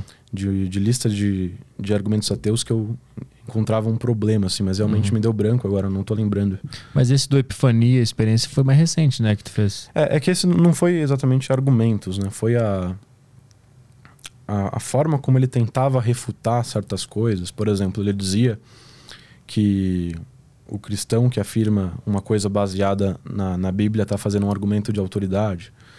Então ele, ele tentava refutar dessas maneiras assim meio, meio toscas e eu mostrava que não, você não está refutando nada, porque um argumento de autoridade é uma coisa que até nós fazemos, por exemplo, quando se trata de ciência, né? Uhum. Então, por exemplo, ah, você tem que tomar vacina porque a comunidade científica diz isso. Um argumento de autoridade, entendeu? Uhum. E nem por, por ser um argumento de autoridade que ele é ilegítimo. Ele pode. Ah, o que o pessoal usa muito pra dizer que o argumento é ilegítimo. Porque tu só Isso. tá é, buscando numa autoridade Isso. a prova de que teu argumento é bom. Então ele quis dizer isso. Mas não necessariamente é ruim o teu argumento, só porque tu buscou uma autoridade pra fundamentar ele, né? É, não necessariamente é um argumento de autoridade falacioso, né? Você Sim. dizer que, Você partir dessa coisa que você acredita, enfim. Uhum. Então é que o argumento não termina aí, né? Ele teria que justificar melhor por que que buscar na Bíblia uma resposta tá errado. É, ele teria que refutar a Bíblia, por exemplo, ou então dizer assim: bom, você parte da premissa, né, para um argumento específico, você parte da premissa de que uh, a Bíblia está certa, né? A Bíblia está certa. Eu não acredito que a Bíblia está certa, então você tem que provar para mim que a Bíblia está certa. Se ele fizesse isso, é uma coisa, entendeu? Uhum. Agora, chegar, não, argumento de autoridade, enfim, sair acusando assim de forma gratuita. Uhum. Na verdade, o que eu mais fiz nesse vídeo foi mostrar como as acusações de falácia dele não faziam sentido. Sim. E falar, ah, fulano cometeu uma falácia. Não, não foi uma falácia, entendeu? Uhum. Eu lembro que um dos argumentos que, que o pessoal ateu mais usava, que eu era ateu, né? Era o negócio do, ah, não, você só não acredita em um Deus, porque se você acredita em Thor, aí o cara fala, não, então você é ateu Dos pro outros. Thor, é, pros outros. né? E aí eu lembro que tu, esse argumento estava nesse vídeo do Epifania que tu rebateu lá também, né? Qual é o contra-argumento para esse argumento? Então, a ideia é- não é que eu rebati, né? Eu falei assim, isso depende simplesmente da questão de você determinar o, o significado de ateu. Né? Eu, particularmente, eu não acho que a definição de ateu seja é, aquele que não crê em algum Deus. Eu acho que ateu é aquele que não acredita em nenhum Deus. Entendeu? Hum. Eu acredito que é essa definição. Então, se, você, se ateu é aquele que não acredita em nenhum, se você acredita só em um e, nenhum, e não nos outros, você não é ateu pela definição. Ah, entendi. Entendeu? Aham. É, é um salto. Esse negócio do salto lógico, muita gente usa esse termo, salto lógico.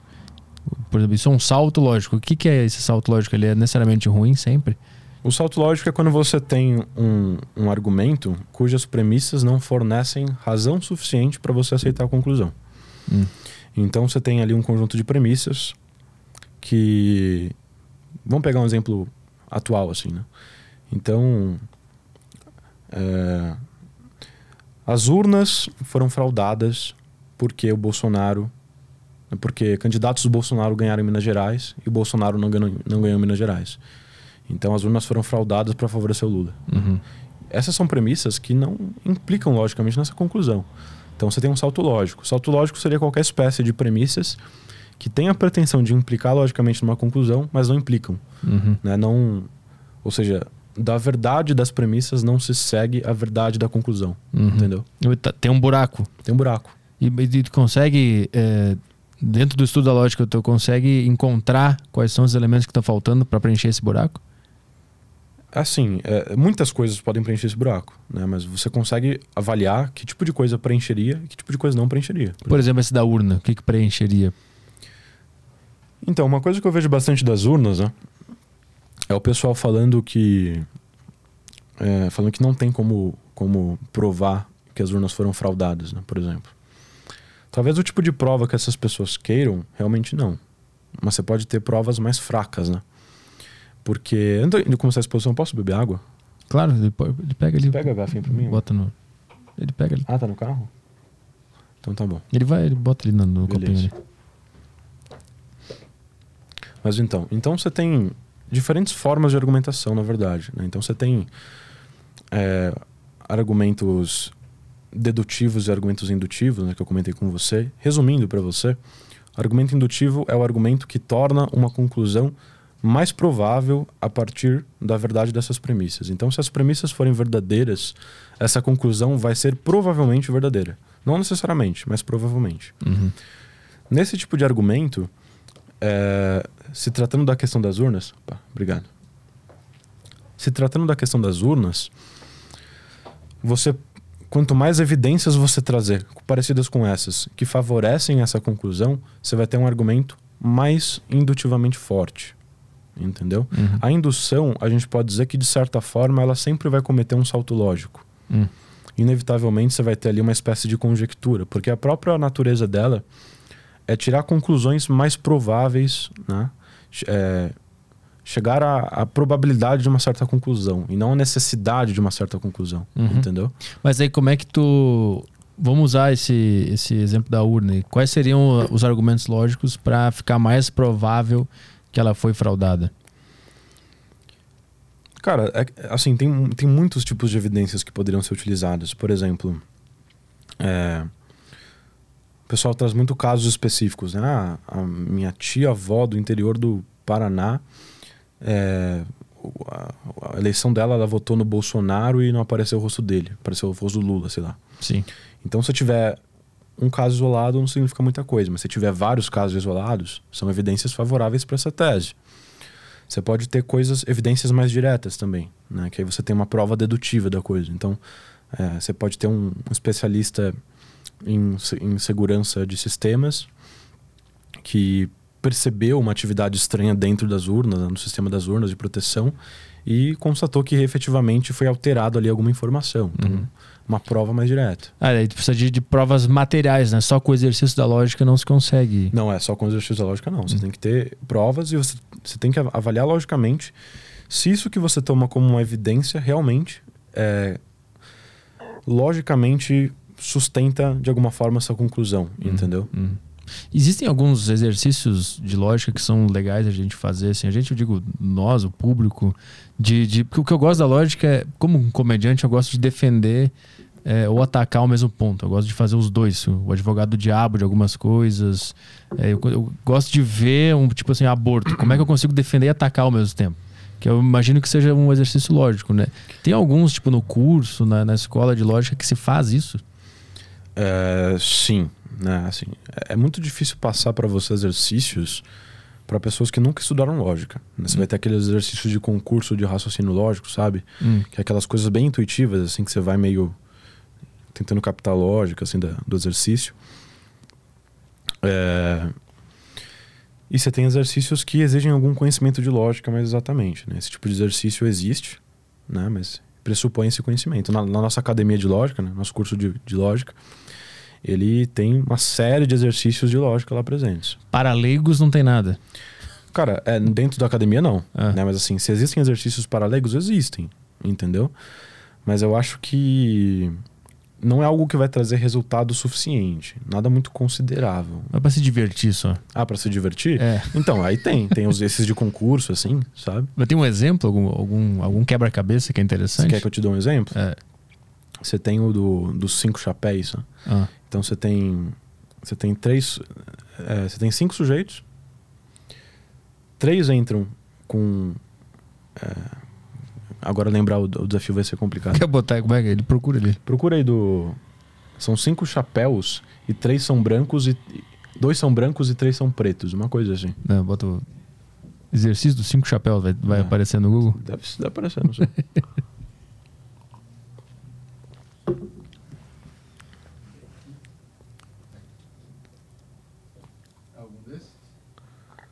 É, bota no todos ali. Deve ter algum. Método dos seis chapéus? Que isso, é? Dinâmica dos seis. é uma loja de chapéu. Não, não, não achei não. Parece uma loja de. Puta, não tem, é? Exercício funcional. É, tem um, tem um crossfit ali. Ah, quer dizer, ele botou exercício, né? Botar o, o que é melhor de botar, né? No Google. Ele botou exercício. É, é lógica? É, bota exercício lógico, não sei, cara. Ah, esse aí, esse primeiro deve ser. Qual a cor do seu chapéu, esse aí? Treine seu cérebro. É, deixa eu ver, deixa eu ver. Isso, esse mesmo. São. Vamos ver. Você está na prisão com Barry Al e Albert. Os três estão enfileirados, olhando para frente. Você é o primeiro da fila. Mas eu tô nesse desenho aí? Eu apareço? Ou não? Não, esse é o primeiro ali, esse é o, aquele último ali, à direita, acho. Tá. Quer dizer, não, se não aparece, não você vai saber a cor do seu chapéu, né? Então, então são seis pessoas. Não, são cinco pessoas, mas você não, você não tá se vendo ali. São cinco mais eu? Não, são quatro mais você. Tá. mas tem cinco ali. Então, você é um deles. Ah, eu não sei quem eu sou. É, você não sabe ah, quem você é. tá. Beleza. Você está na prisão com Barry Albert, os três estão enfileirados, olhando para frente. Você é o primeiro da fila, seguido por Barry e depois Albert. Tá, se eu sou o primeiro da fila. É, mas aqui isso é só representativo. Não é. Não olhe para esse desenho. Ah, tá, entendeu? tá. Os caras fizeram pra sacanear, então. É. Um guarda tem três chapéus pretos e dois brancos. E coloca aleatoriamente na cabeça de você. Eu já não tô entendendo nada. Vamos lá. Desce. Não, eu lembrei aqui, se quiser que eu, que é, eu explico. Vai, vai. Então, assim, você tem cinco chapéus, três pretos e dois brancos. Tá. Então você vai. Aí cada um vai no escuro colocar um chapéu, vestir um chapéu. Não fecha aí só pra gente ver a solução, que eu não sei se eu vou lembrar. Mas você coloca o chapéu, todos os, os prisioneiros colocam o chapéu e entram enfileirados. Então eles não conseguem ver a cor do próprio chapéu, Uhum. né? Eles só conseguem ver a cor do chapéu dos caras da frente, Tá. entendeu?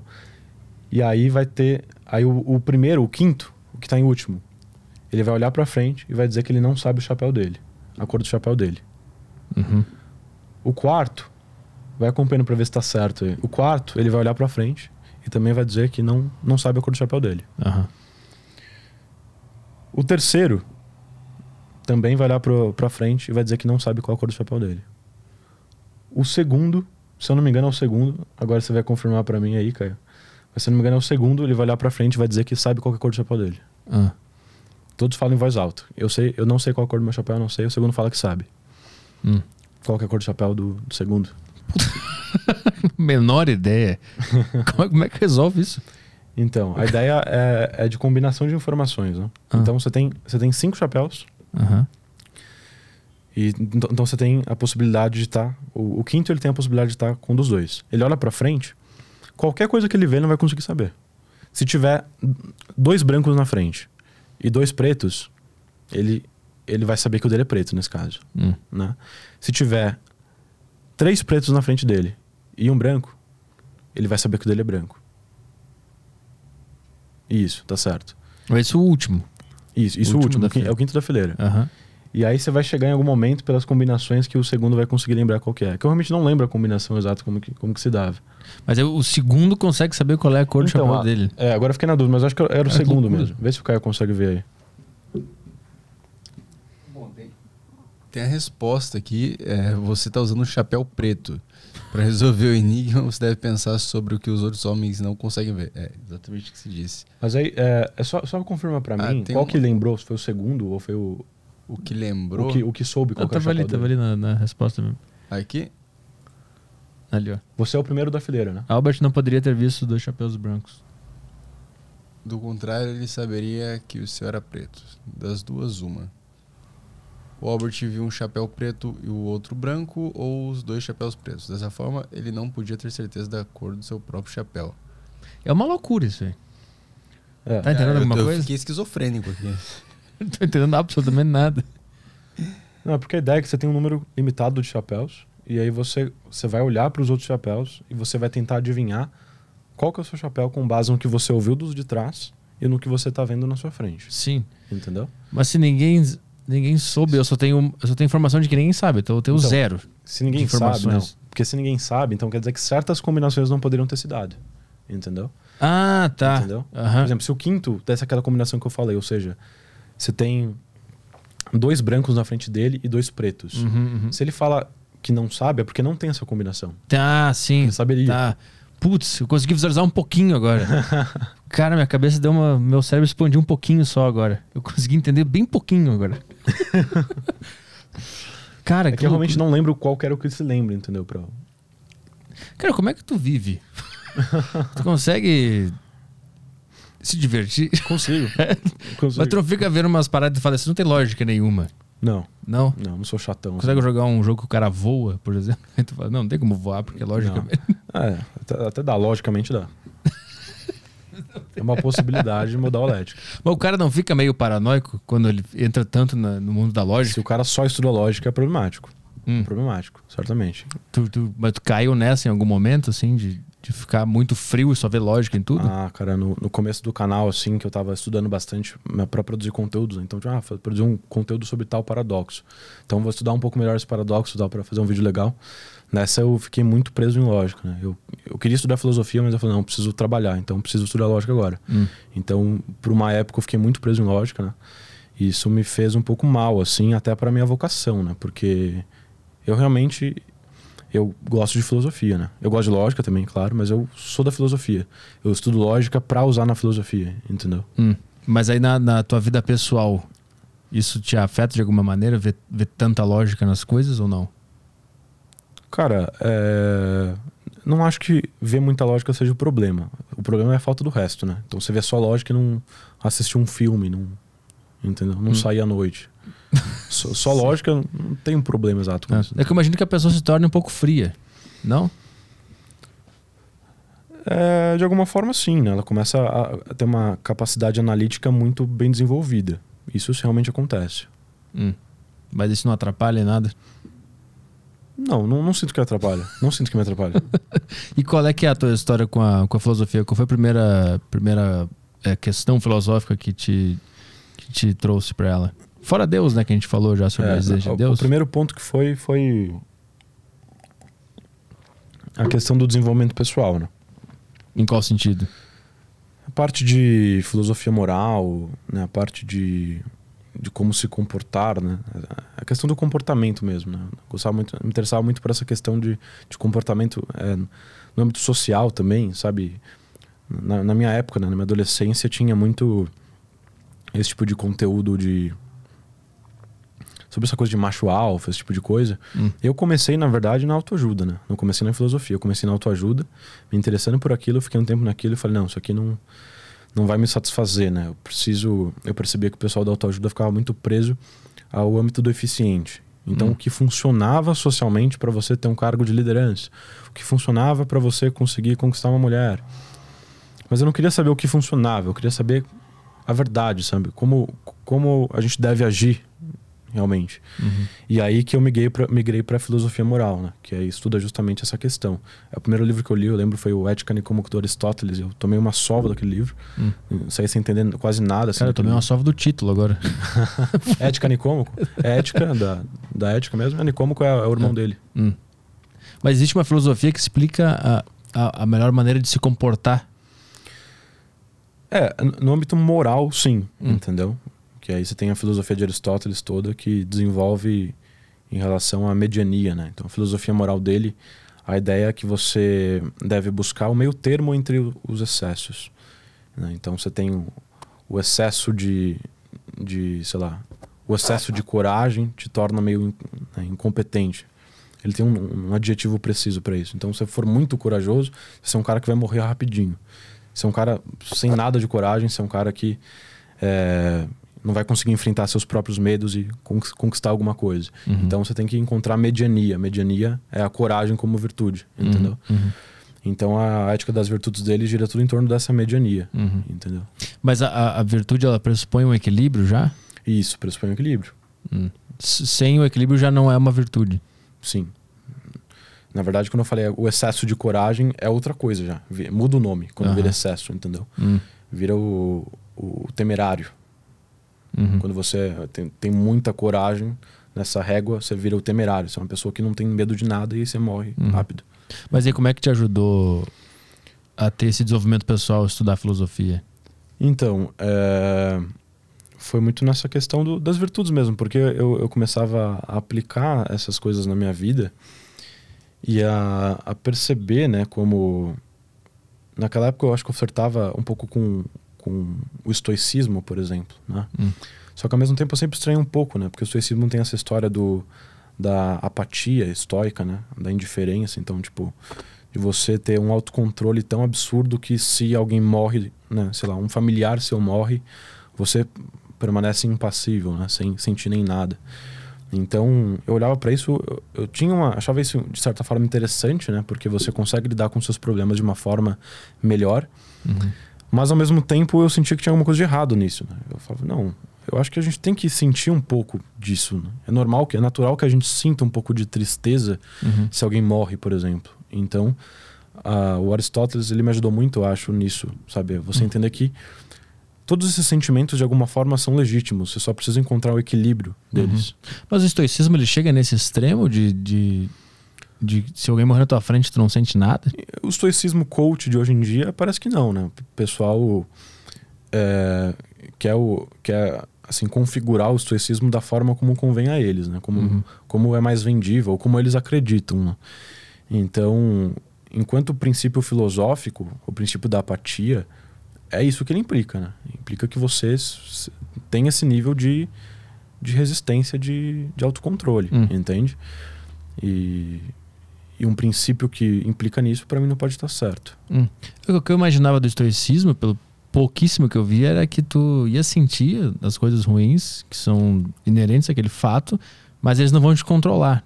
Eles não vão fazer tu tomar atitudes erradas, equivocadas. Então, eu sempre falo, quando me perguntam do estoicismo, que eu gosto mais dos estoicos do que do estoicismo. né? Aham. Porque você tem grandes estoicos, Marco Aurélio, o Epicteto, tem obras lindas assim, realmente muito bonitas, que eu admiro muito. Né? Eu gosto muito dessas obras, gosto muito deles. Agora, o estoicismo, assim como o pensamento filosófico, eu não consigo ver de que forma ele não implicaria nisso, entende? Para mim parece muito mais é, uma pessoa que fala, não, sigo esse princípio. Aí eu mostro para a pessoa que esse princípio implica nisso. Ela, não, então, não, mas eu não quis dizer isso. Não, é o que seu princípio implica isso, entende?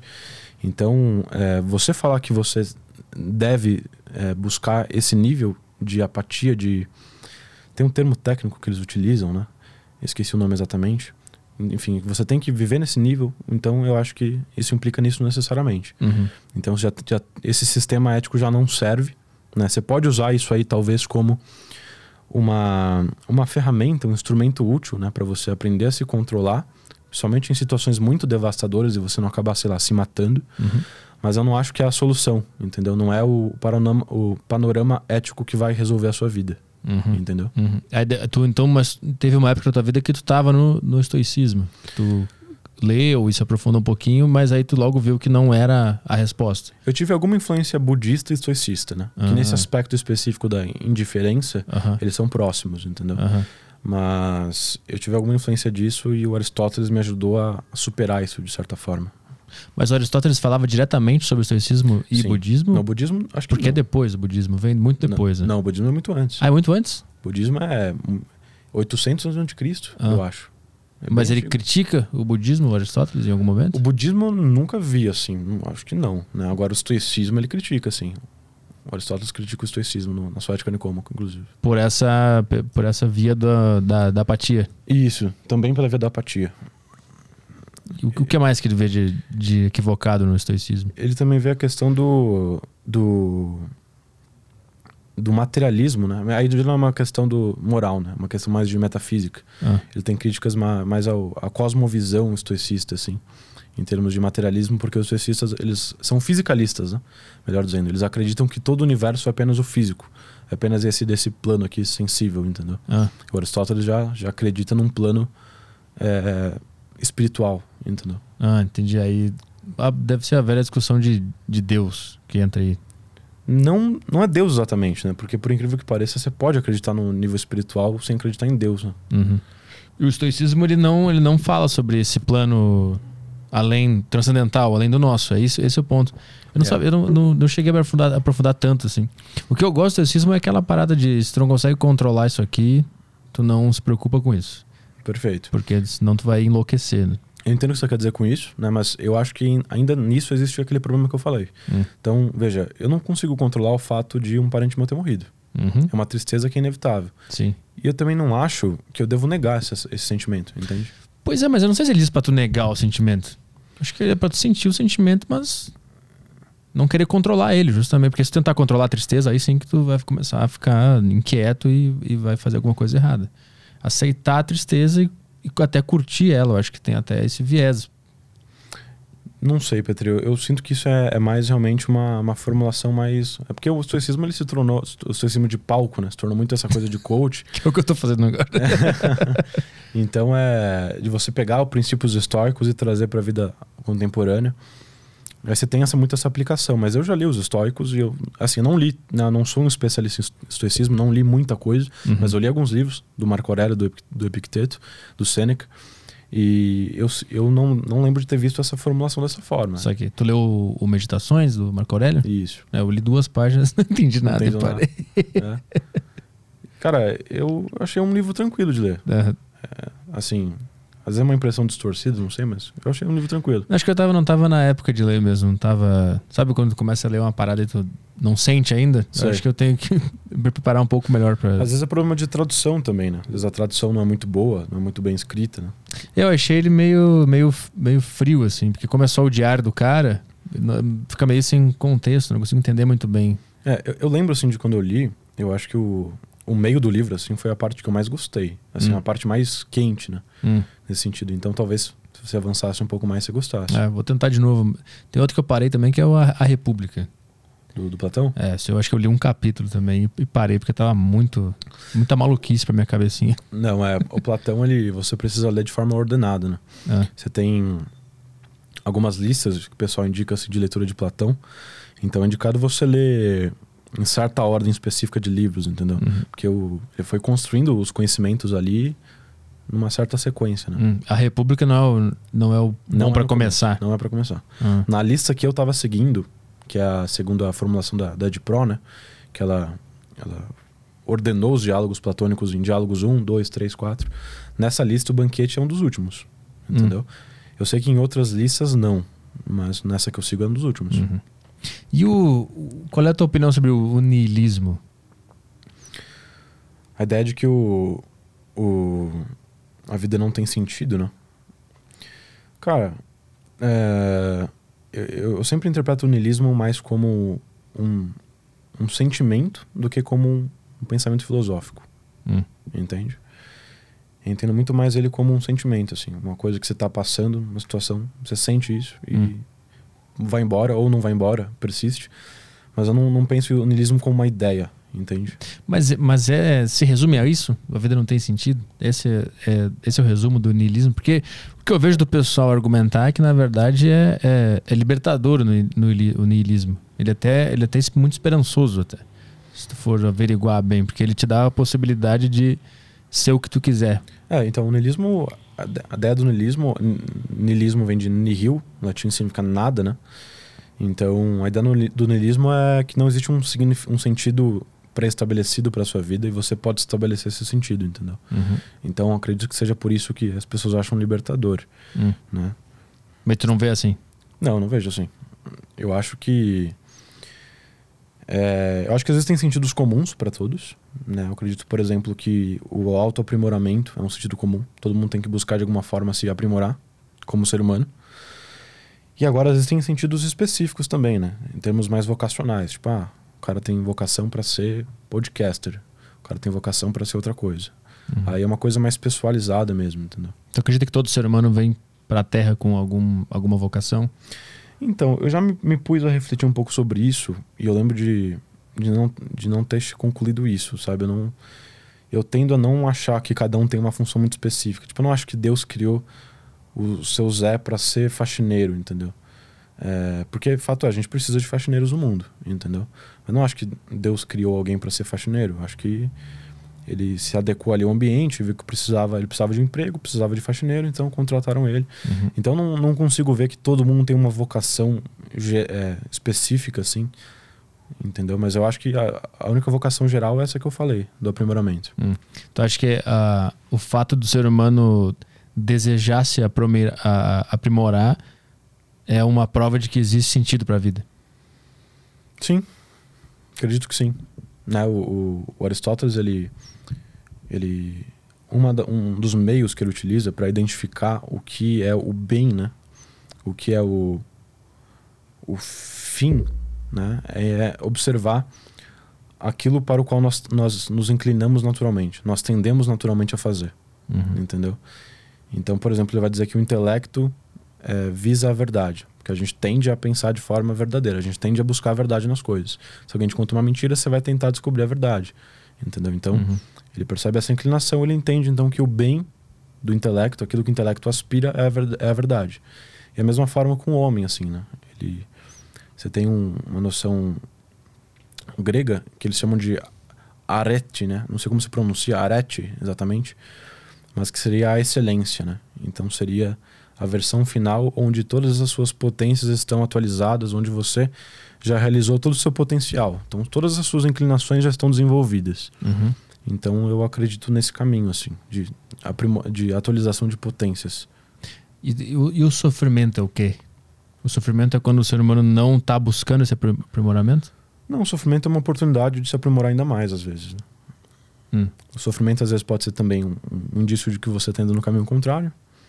Pode ser um indício de que você está fazendo tudo errado. Pode ser um indício de que você está fazendo certo. E, como eu falei, às vezes o sofrimento ele é um fato é, que não dá para fugir da vida, né?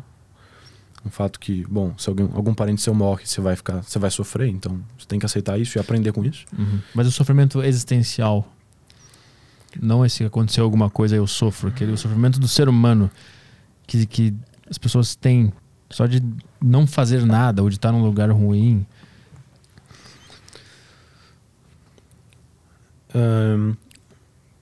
É, isso é bem, bem profundo, né? Ahn, eu não sei, assim, em termos de uma, uma, uma solução específica pra, geral para todo mundo, não, não sei. É que eu imagino se, se tu falou que a, a- o objetivo do homem aqui é se aprim- aprimorar, né? Isso. Eu imagino que quando ele não esteja buscando se aprimorar, ele sofre. E ele não sabe por que ele está sofrendo, mas é porque ele não está se desenvolvendo. Ele está parado, ou ele está estagnado, não está fazendo coisas que a vida dele está pedindo para ele fazer. E ele não consegue entender essa ponte entre uma coisa e outra. Sim, é, eu acredito que tudo. É, na verdade, o fato é que enquanto a gente não chegou nessa versão final, se é que dá pra chegar nessa versão final e perfeita, né? Mas enquanto a gente não chegou nisso, a gente vai ter sempre é, incômodos, né? Porque é aquela ideia do Santo Agostinho, né? De que o pecado sempre traz desordem. Então, sempre que a gente tem alguma coisa de errada, né, sempre vai ter algum nível de desordem que vai nos cutucar e vai nos incomodar, entendeu? E aí eu acho que um, sentido, um sujeito que está nesse nível de sofrimento, assim, é, generalizado, é um sujeito que talvez ele tenha desenvolvido uma ultra sensibilidade para se incomodar com essas coisas que não estão de acordo, ou então um sujeito que realmente está indo no caminho contrário, pode ser também, entende? O sofrimento pode ser um indício de várias coisas. Sim, sim, acredito que sim. E aí a gente enlouquece e não sabe o que está acontecendo. Exato. E sobre comédia, o que, que filosofia fala? Vamos falar sobre esse livro aqui. Tu já leu esse aqui? Já, já li. O riso. O que, que se fala sobre comédia, riso na filosofia? Como é que eles explicam isso? Porque eu vi que tem a- a- o primeiro cara, se eu não me engano, a, a tentar entender por que as pessoas riem foi o Platão, né? Com a teoria da superioridade. Não sei se tu tá ligado nessa. não tô. Eu Fui mais inteligente que tu pela primeira vez no podcast. Pelo que eu, que eu dei uma estudada de leve, é que eu. Tem, tem um livro de um juiz brasileiro que eu falei um dia que é o, é o Rir e Fazer Rir, o nome do livro. E aí, no início, ele começa a falar sobre as pessoas que tentaram entender o riso. E aí ele fala que o primeiro cara que tentou entender foi o Platão, que criou a teoria da superioridade. Ele fala que a gente ri quando a gente se sente superior a alguma coisa. E é uma teoria que já não faz nenhum sentido, mas é, dos teus estudos, o que, que falam? O que, que tu já viu falar sobre isso? É, você falou disso aí, eu até, até lembrei, né? Porque, na verdade, o, o que eu li de, de riso, né? Especificamente dessa área, foi estudando estética, que é uma parte da filosofia que se dedica a... Um outro nome seria a filosofia do belo. Então, uma, uma parte da filosofia que se dedica a estudar a beleza, né? E dentro do estudo de estética, você tem as categorias estéticas. né? Então, você tem ali a categoria do belo, a categoria do, do grandioso, a categoria do trágico, que são formas de beleza. E uma dessas categorias é o risível. Entende? Então, nesse meus estudos de estética, eu estudei um pouco de do que os autores falam sobre o riso a partir de, de uma leitura específica, entendeu? Não foi lendo Platão, lendo Uhum. especificamente as obras. Uhum. O Aristóteles ele tinha uma concepção de do riso como é, pequenas desarmonias. Então ele dizia que o que provocava o riso eram pequenas desarmonias, Uhum. entende? É, Aí você tem desenvolvimentos posteriores, assim, você tem... é, eu, eu sei que a que mais me agradou, assim, realmente foi a do Bergson, Henry Bergson, assim. Aham. Eu ainda não cheguei à conclusão se ele deu a melhor definição de, de risível, mas eu, sem dúvidas, foi uma das que eu mais gostei, assim, que ele dá a definição do risível como a superposição do mecânico ao vivo. Hum, explique. Então, eh, a ideia seria o seguinte: ele parte de uma antinomia que os idealistas alemães tinham, né, os filósofos alemães tinham, que era entre o universo da necessidade e o universo da liberdade. Uhum. Então, você tem essa contraposição, eh, que faz o Hegel, por exemplo, um, do- um dos autores. O campo da necessidade diz respeito àquelas coisas que são fatalísticas, aquelas coisas que não, não tem o que fazer. Então, por exemplo, você pega um- uma pedra, para ela só existe o campo da necessidade. Ela não tem a liberdade, ela não tem uma autodeterminação. Ela não pode decidir fazer alguma coisa. A Uhum. pedra ela só padece, ela só sofre. Né? Ela só sofre, digamos assim, ao âmbito da necessidade. Uhum. Num outro nível, você tem os animais brutos. Então, cachorro, esses animais. Esses animais, eles já têm um grau de liberdade. Mas eles ainda sofrem muito com a necessidade. Eles ainda são muito submetidos aos seus instintos, às suas inclinações naturais. né? Então, a gente tem inclinações naturais, mas eu posso escolher não fazer. Uhum. Um animal, ele não, ele só vai, entendeu?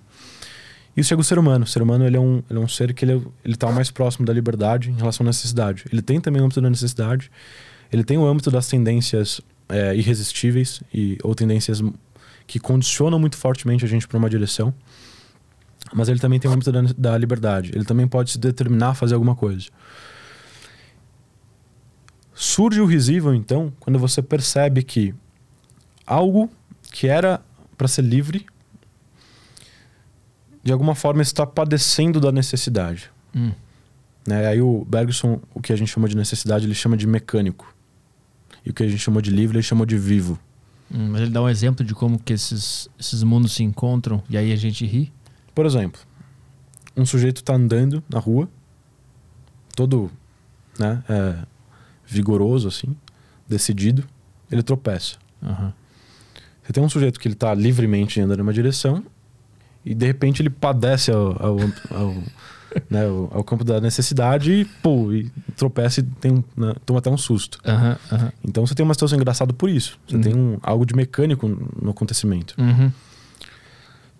Quando a gente fala de animais, por exemplo, né? O Bergson ele defende, logo no começo ele defende a ideia de que você de que animais não podem ser engraçados, apenas na medida em que remetem a coisas humanas. Uhum. Então, como- quando, quando, quando que um cachorro vai ser engraçado, por exemplo? Uhum.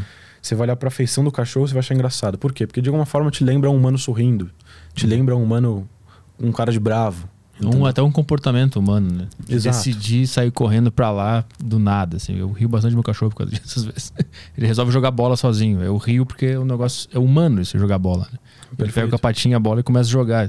Aí eu começo a rir disso. Uhum. Perfeito. Uhum. Então a ideia seria essa. Então, assim, não é que o cachorro, nesse caso, a necessidade está se sobrepondo à, à liberdade, porque ele não tem a liberdade exatamente, né? Digamos assim, o estado natural dele já é a necessidade de se superpor à liberdade. Aham. Mas, na medida em que ele remete a um humano, ele vai ser engraçado. Porque ele parece algo que tem liberdade, Ah. mas que está padecendo das- dessa necessidade. Entendeu? Hum. O exemplo do cara tropeçando, eu já pensei bastante sobre isso, mas eu, eu, eu tinha explicado assim, ó, quando o cara tá caminhando e tropeça e cai, houve uma quebra de uma lógica, que tu esperava que ele continuasse caminhando até o objetivo dele, né? E quando algo quebra esse esperado, tu ri. Você tem também os autores, eu não lembro exatamente quem, agora que defende a ideia do risível como essa quebra de expectativa. Aham. Mas se você for ver, na verdade, a quebra de expectativa é uma coisa que acompanha essa definição do Bergson. Ah, tá dentro disso. Porque o, o que, que você espera de um humano? Você espera a liberdade. Uhum, Você uhum. espera que ele se comporte de forma livre. É o que é, o que é esperado. Sim. né? Você espera que as pessoas ajam de forma normal, que elas pensem, tomem decisões de acordo com seus pensamentos, que se adequem a um certo ambiente por vontade própria. É o que, é o que você espera. Aham. Só que quando isso não acontece, você quebrou a expectativa. Sim, tá dentro da mesma lógica. Está dentro da mesma lógica. Então, a, a definição do Bergson abrange isso que você apontou. E a definição do Bergson abrange a de Aristóteles também, inclusive. Ele vai descartar, inclusive, a própria definição de Aristóteles, porque ele vai dizer que é, não é o tamanho da desarmonia que é efetivamente o, é o que causa o riso, né? Então pode ser um- uma desarmonia pequena ou grande, tanto faz. O que importa é que tenha esse tipo de desarmonia. A desarmonia onde o vivo está... Não, o mecânico está superposto ao vivo, aham. entendeu? Por isso que um, um instrumento desafinado é engraçado? Sim. Porque ele se submeteu. Então, de alguma forma, a gente, a, gente- a- a vida real, a vida, se a gente deixasse ela nos dominar, ela seria, ela seria trágica. Ela seria desafinada, seria a gente caindo. Mas a gente tem uma força de, de liberdade que, que a gente está combatendo essa ordem natural das coisas e quer nos jogar no chão. Isso, né? Isso é bem um papo bem hegeliano, desse conflito entre É. o âmbito da, da liberdade e o da necessidade. Então a gente sempre lutando contra as necessidades, os instintos, as vontades, os desejos. Aham, A gente sempre, sempre tentando resistir a isso e fazer aquilo que a gente quer fazer. aham. E na medida em que o sujeito mais é, padece dessa necessidade do que enfrenta elas e vence, ele vai ser mais risível ou menos risível. entendeu? Hum.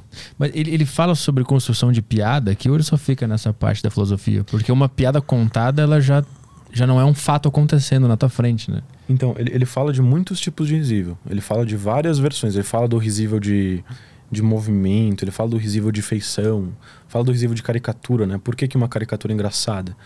Porque é, é como se você exagerasse certas, é, certas partes é, do sujeito, da feição do sujeito. Você, você tem uma, Eu tô falando agora de caricatura de desenho mesmo. A gente pode falar também depois de, uhum. de caricatura, enfim. Então, você pega e aumenta o nariz, entendeu? Então, você tem um sujeito vivo, parece que ele padece daquele nariz gigante, entendeu? é, uma, é algo, enfim, que ele não consegue lidar. Uhum. É, no caso da caricatura de, de personagens, então, assim, quando, como, como você vai caricaturar um personagem? Você vai exagerar certos defeitos seus de tal forma que ele pareça inconsciente desses defeitos ou seja, ele padece desses defeitos, ele uhum. não consegue, ele não percebeu que, que ele tem esse defeito, entendeu? Uhum. Então aí você vai virar alvo de piada por conta disso. Por isso que o, o humor autodepreciativo ele funciona tão bem. É um dos que mais funciona. Quando tu se humilha na frente da plateia, elas riem pra caralho. Pra. Porque elas estão percebendo que tu tá padecendo dessa realidade cruel. É, e de alguma forma você tá percebendo esse mecânico em você Hum. E como se fosse algo passado, né? Tipo, ah, eu fiz um passado isso e, e você tá rindo junto com eles, então você tá contando junto com eles a parte engraçada. Uhum. Entende? Mas ele fala sobre piadas ou ele, ele se mantém nas caricaturas? Piadas especificamente, acho que não. Hum. Mas assim, é... Só de você entender, né? O, o que, que, é o ponto que faz a pessoa rir já contribui muito na construção de uma piada, por exemplo. Sim. Uhum. É. É, que, é, que, existe uma, uma, discussão, né? Sobre, sobre se tu consegue julgar o caráter de alguém pelo, é, analisando as coisas que ela ri. Então, se o cara ri de uma piada de deficiente, então ele é um mal. Ele é um cara muito mal. Esse cara não tem caráter, né?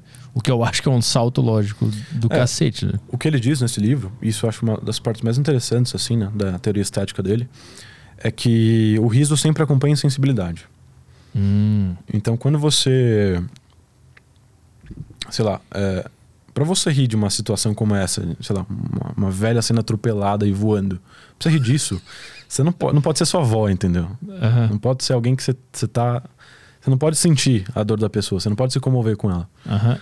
Então, o riso, ele é anestésico. Primeiro, se anestesia esse, essa preocupação, qualquer envolvimento emocional que você tenha com a pessoa, uhum. anestesiou, aí você ri. Uhum. Aí depois você pode até se comover, chorar, mas quando você tá rindo, você, você tá cagando pra pessoa. Se tiver envolvimento emocional, não vai ter riso. Você não vai conseguir rir. Uhum. Entendeu? Uhum. São coisas que, que conflitam diretamente. Uhum. É por isso que pessoas que se preocupam demais com a vida, com os aspectos da vida, se importam demais, levam a vida muito a sério, não muito conseguem rir de nada, porque elas estão emocionalmente envolvidas com a, com a vida. Perfeito. E a comédia justamente faz o contrário. Ela, ela, ela se distancia da vida de uma certa maneira, né? Ela não pode se envolver emocionalmente e querer que as coisas funcionem para ser engraçado. Isso é um outro compartimento da vida, né? Isso. Isso eu vou fazer na minha vida pessoal, me preocupar com as pessoas e tal. Na piada, eu preciso ser insensível. Isso não tem como fazer. Perfeito. Esse é o lance. Perfeito. E aí nesse livro ele não trata muito da questão moral, né? Então até quando uma piada é legítima uhum. ou não, não trata muito disso. Uhum. Mas ele trata da piada como um mecanismo social para a correção. Correção? Correção. Como assim? Ele fala que... Bom, então tem esse entendimento já filosófico dele anterior de que bom, se você tem um, algo mecânico se sobrepondo a algo vivo seu, então tá errado, né? você tá numa desarmonia, você não tá você não tá adequado àquilo que você deveria ser já, uhum. né? E então o riso entra justamente como um mecanismo de correção. Ele até fala um dos mais cruéis, né? uhum. né? porque não tem coisa pior do que você ser alvo de gargalhadas, né? Mas não quando você faz uma, uma piada autodepreciativa, quando você realmente é, é uma coisa que você não percebe porque que as pessoas te acham engraçado e riem de você.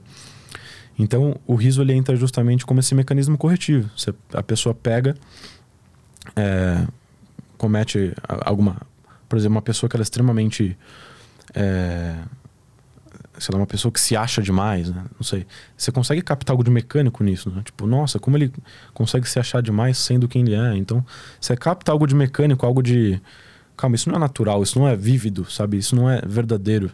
Hum e você dá risada disso. Isso é uma forma de corrigir, né? Hum. Que a pessoa ela vai perceber que tá todo mundo rindo dela e, e tentar se adequar ou não também, né? Hum, mas aí isso a gente tá falando sobre o, o, riso mais nos âmbitos sociais, assim. A gente tem um grupo aqui, a gente ri do cara que fez uma cagada. Aí isso é uma tentativa de correção, né? Porque eu não vejo que a, a piada não consegue fazer esse, essa correção aí. Porque eu acho que ela é muito mais livre do que, do que isso. Ela é muito mais imaginativa e, e tentativa e erro. Assim, tipo, vê se vocês riem disso. Aí tu tenta fazer. Aí tu vê se riram ou não. Essa de correção eu imagino que seja mais social. Assim. A gente tem um grupo aqui, aí um cara fez uma cagada. A gente começa a rir dele. aí ele se corrige a partir disso. Na verdade, é, ele não faz uma separação né, em termos de riso, ele trata todo o riso, né, seja qual explicação, né? Seja por explicações evolutivas, Hum. seja por explicações de Deus, né? Deus criou o riso assim dessa forma, Aham. mas ele entende que intrinsecamente o- riso existe nos humanos com essa finalidade, para a correção, entendeu? Hum, Então, assim, é, você pode contar uma piada, você não quer corrigir, você não quer, humor- não quer ser um moralista, exato. mas vai surtir esse efeito, porque ninguém vai querer ser igual ao cara que tá sendo alvo de piada, entendeu? Hum, mas, aí, mas aí pressupõe que existe um alvo na piada.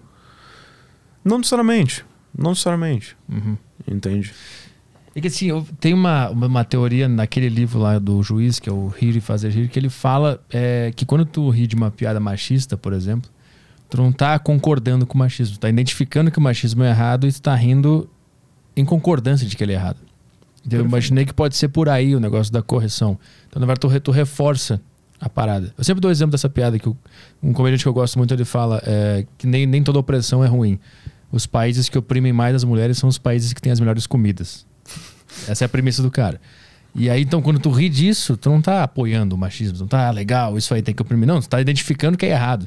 E tu tá rindo disso, porque é errado. Então, será que entra aí esse negócio da correção, que tu identifica e tu se corrige para não, pra não permitir que isso aconteça de verdade? É, assim, nesse caso específico, né, o, o que causa o efeito de, de riso é, é justamente essa essa incompatibilidade, né? Porque c- c- você pensa, bom, então ele vai dar uma boa justificativa, né? Os melhores países são os machistas, então tem uma boa justificativa. Ele tem, melhor, é, tem as melhores comidas, né? Então uma, rola essa quebra de expectativa. Agora, em relação a- ao gesto social, eu acredito que é por aí mesmo. É, essa questão da, da correção, né? E assim, não é nenhuma questão puramente moral, né? Porque o caso da pessoa tropeçar não é imoral a tropeçar, mas é um tipo de desarmonia de alguma forma que não era para acontecer, entendeu? Então, uma pessoa que tropeça publicamente é, e todo mundo ri dela, a tendência é que ela tome mais cuidado para não tropeçar a próxima vez. Sim. Mas é que eu vejo que as pessoas não estão rindo dela, elas estão rindo da desarmonia. É, é da, da desarmonia, É, exatamente. mas aí ela acaba interpretando que estão rindo dela. Quando, verdade, tipo, quando eu caio no chão, eu rio de mim mesmo, porque eu percebo essa desarmonia Essa de alguma desarmonia. maneira. Várias vezes eu caio e eu começo a rir com a minha namorada, sei lá, eu tropeço. Um dia ela caiu da, da escada, por exemplo. Ela tava descendo a escada e ela não percebeu que tinham mais três degraus pra descer. e ela se foi, assim, caiu. Pisou em falso. E aí, quando ela caiu, ela começou a rir eu comecei a rir, porque a gente percebeu essa desarmonia do que deveria ter acontecido, né? Ele não tava rindo dela, e ela também não tava rindo dela mesmo. Sim. Tava rindo do fato. Da situação, sim. É. É, ele também faz essa distinção, né, entre o risível de situação, o risível de personagem, né, ou seja, o que é objeto de riso exatamente, é a situação, é a pessoa, ele também faz essa distinção. Mas interessante pra caralho. Vou ler isso aqui. Muito bom. Vamos ver algumas perguntas aí? Opa, bora. Tem no- no grupo do Telegram? Tem alguns áudios aqui no Telegram. Eu só pedi pra você colocar o, o, o fone, é, Vitor, é, pra ouvir os áudios aqui da galera. Começando pelo Diego, mandou aqui o primeiro áudio. Fala Arthur, fala Victor, boa tarde. É, eu queria perguntar para o Victor como é que foi o processo dele de crença em Deus. Eu acho isso um- um- um- uma questão muito interessante e até busco isso em mim de certa forma, apesar de não ter uma, uma crença formada. Mas queria entender como é que foi o processo dele. Eu imagino que ele não seja ateu, mas enfim, seria bacana se ele pudesse falar um pouco mais desse processo, que eu acho que até seja proveitoso para outras questões. Valeu. Perfeito. É, Então, é, como eu falei, né? é, Eu comecei na filosofia por a- nessa questão do, do comportamento, principalmente, parte de filosofia moral, sobretudo. E a questão de existir um Deus ou não é fundamental, né? Na minha perspectiva. Eu tô com Dostoiévski quando ele diz que é, se não há um Deus, tudo é permitido. Né? Então, eu eu me parece que não existe um fundamento moral, efetivamente, para você agir de- da forma correta sem Deus. né? Então, assim, você pode até dizer, por exemplo, que ah, não, mas as pessoas vão agir intuitivamente de forma moral. Tá bom, pode ser. Mas você entende que não há um sustento é, racional, em termos de ideias, que, que justificam esse comportamento. Então, assim, ah, não vou matar outras pessoas porque eu não quero prejudicar. Tá bom, mas isso está no âmbito do que você quer, não no âmbito do que é moralmente certo. Entendeu? Porque a, a questão moral é uma, uma questão objetiva, entende? De você provar que a coisa é errada efetivamente. Mas o argumento é, então, se não existisse Deus, tu ia sair matando as pessoas? Tu, tá, Não. tu tá se segurando? Não, também não. Ah. A ideia é, é, se não existisse Deus, todas as morais que existem, todas as éticas que existem seriam meras convenções. Seriam criações de pessoas. Por exemplo, você pode partir para o âmbito utilitário, funcional. Então, assim, ah, um certo padrão ético ele vai causar menos problema, inclusive para mim. Então, se todo mundo respeitar a regra de que não pode matar os outros, por exemplo, isso é uma coisa que é vantajoso para todo mundo, concorda? Uhum. Então, beleza, a, a, sociedade vai funcionar, mas você não está provando que não matar os outros é, é, é, certo, né? É errado, né? Quer dizer, que matar os outros é errado. Você está provando que, ah, que, que, não funcionaria. Sim, então não tem como, como, provar que é errado matar alguém, né? Isso, é, isso é impossível. Inclusive no, no Homo Deus, já leu esse livro, Homo Deus? Do, do Sapiens. É, o cara do Sapiens, ele fala lá que o, o, a grande barreira entre ciência e religião é que a, a ciência nunca vai conseguir provar que é errado matar alguém. E é por isso que a gente vai precisar dessa figura da religião ou de Deus para sempre. Esse é um argumento por cima dele. Tá. É, sobre esse argumento, né? Por que, que, a ciência nunca vai poder provar que matar alguém errado? Porque isso não pertence ao escopo da, da ciência. Exato. Entende? Uhum. Não pertence ao escopo da ciência dizer se uma coisa é bonita ou não, por exemplo. Não pertence ao escopo da ciência dizer se uma coisa é moral ou não. Não diz respeito ao escopo da ciência dizer várias coisas. Entende? Uhum. Então é uma questão de escopo mesmo, me parece. Sabe? O pessoal às vezes faz essa distinção como se fosse uma distinção de rigor, né? Na uhum. verdade, eu até corrigiria, assim, dizendo que não é, que não pertence da ciência, pertence da religião. Eu diria que pertence da filosofia uhum. também. Uhum. Entende? Uhum.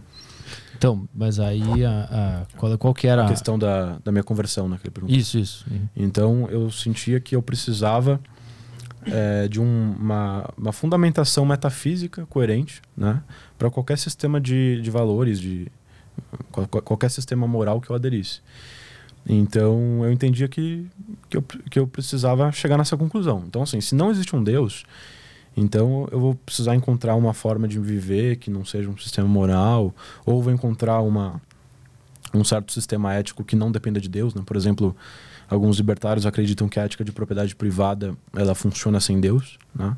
o que não me parece correto. Eu acho que você ainda não tem um, uma, um sustento para para o primeiro passo de dizer que você deve respeitar a ética de propriedade privada. Então surge, né, essa é a motivação inicial, a questão uhum. moral. E aí eu começo a buscar por argumentos, por provas, e eu sempre fui assim, eu, eu encontrava o argumento favorável à existência de Deus, e eu já ia buscar refutações e objeções, e ficava buscando em, em fóruns, em, no YouTube, enfim, uhum. para realmente me, é, me sustentar em posições mais sólidas. Né? Uhum. E aí eu cheguei na, nas vias de Santo Tomás de Aquino, as cinco vezes Santo Tomás de Aquino. Particularmente as duas primeiras me convenceram muito. A terceira, ela também me convenceu. E a quarta e a, e a, cinco, e a quinta, que são mais complexas, eu fiquei meio, caraca, não sei se eu entendi isso direito, não sei se faz sentido. Uhum. E aí rolou minha conversão, né? Pela, mas assim, ali foi minha conversão em termos de acreditar em Deus. Eu passei a acreditar que existe um Criador, que é omni, omni, omnibenevolente, onipotente, onipresente, tudo aquilo que eu te falei mas não que uma religião específica era verdadeira. Eu me converti ao catolicismo especificamente quando eu percebi que, cara, todos os, os principais filósofos e sistemas filosóficos que mais me agradavam eram de católicos, entendeu? Então percebi, por exemplo, que Aristóteles, né, não existia catolicismo na época dele, mas Santo Tomás de Aquino pegou e fez o quê? Pegou e conciliou toda a filosofia aristotélica com a doutrina católica. Então percebi que calma, tudo que eu vi no Aristóteles fazia muito sentido. Isso ainda. E ele alcançou isso aí só racionalmente, não só através da razão, só através da filosofia. E ainda convém com o fato de esse sistema de ideias é, ser conciliável perfeitamente com uma religião. Isso é muito interessante, comecei a suspeitar. E depois toda uma onda de filósofos, entre eles São Tomás de Aquino, todos os escolásticos ali, os patrísticos, Santo Agostinho, enfim. E eu comecei a perceber que era o sistema de ideias assim que mais fazia sentido para mim. Vai mais uma aí? Próxima pergunta aqui é do Gabriel. Vamos lá.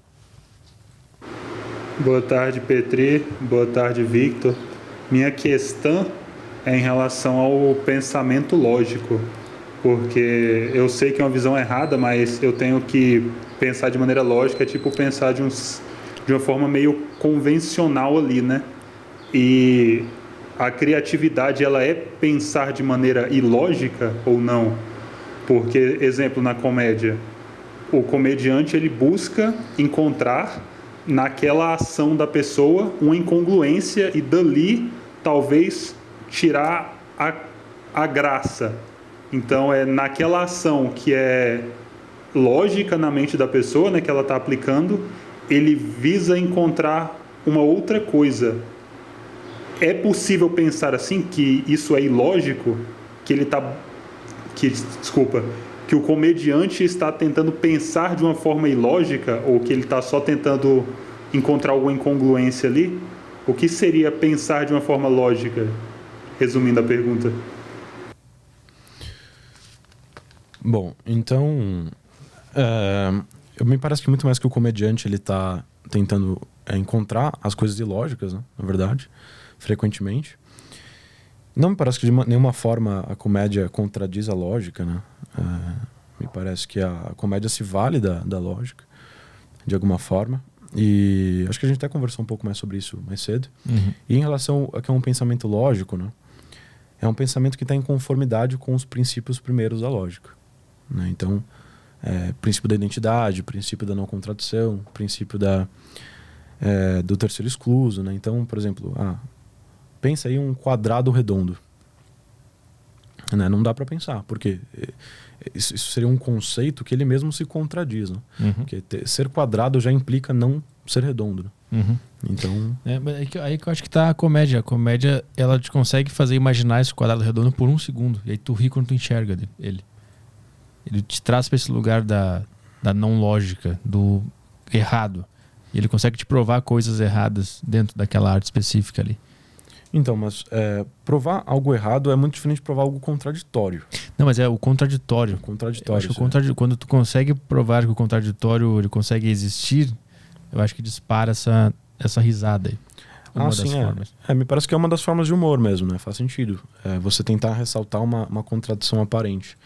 Mas geralmente você não vai ser uma contradição lógica perfeita, né? Hum. Uma coisa que parece uma contradição, né? Porque é muito diferente uma, uma contradição real de uma contradição de fala, por exemplo. Então, uma contradição real seria, por exemplo, ah, o Petri agora ele está de calça e não está de calça ao mesmo tempo. Uhum. Isso é impossível.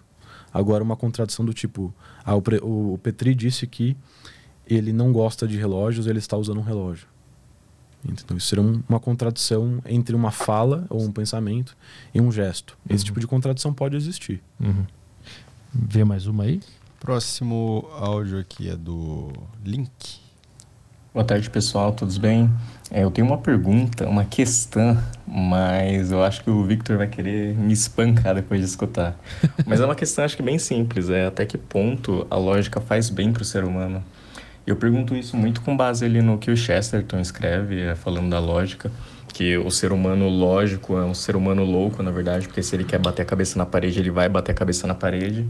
E o ser humano louco, na verdade, é o ser humano mais são que a gente tem, que há alguma força invisível que impede ele de bater a cabeça na parede. É, e é engraçado que a gente até enxerga isso ali no, nos irmãos Karamazov, né? Que o, o Dmitri ali, que era considerado o irmão mais ateu e mais é, enfim, mais lógico da família acaba ficando enlouquecendo ali no final do romance, etc. Então a minha questão é até que ponto a lógica faz sentido para nós como seres humanos e se contrapor é, essa lógica com o romantismo para com a vida é, não faz tão bem quanto. Enfim, não sei se ficou, me fez claro, mas fica aí a minha questão.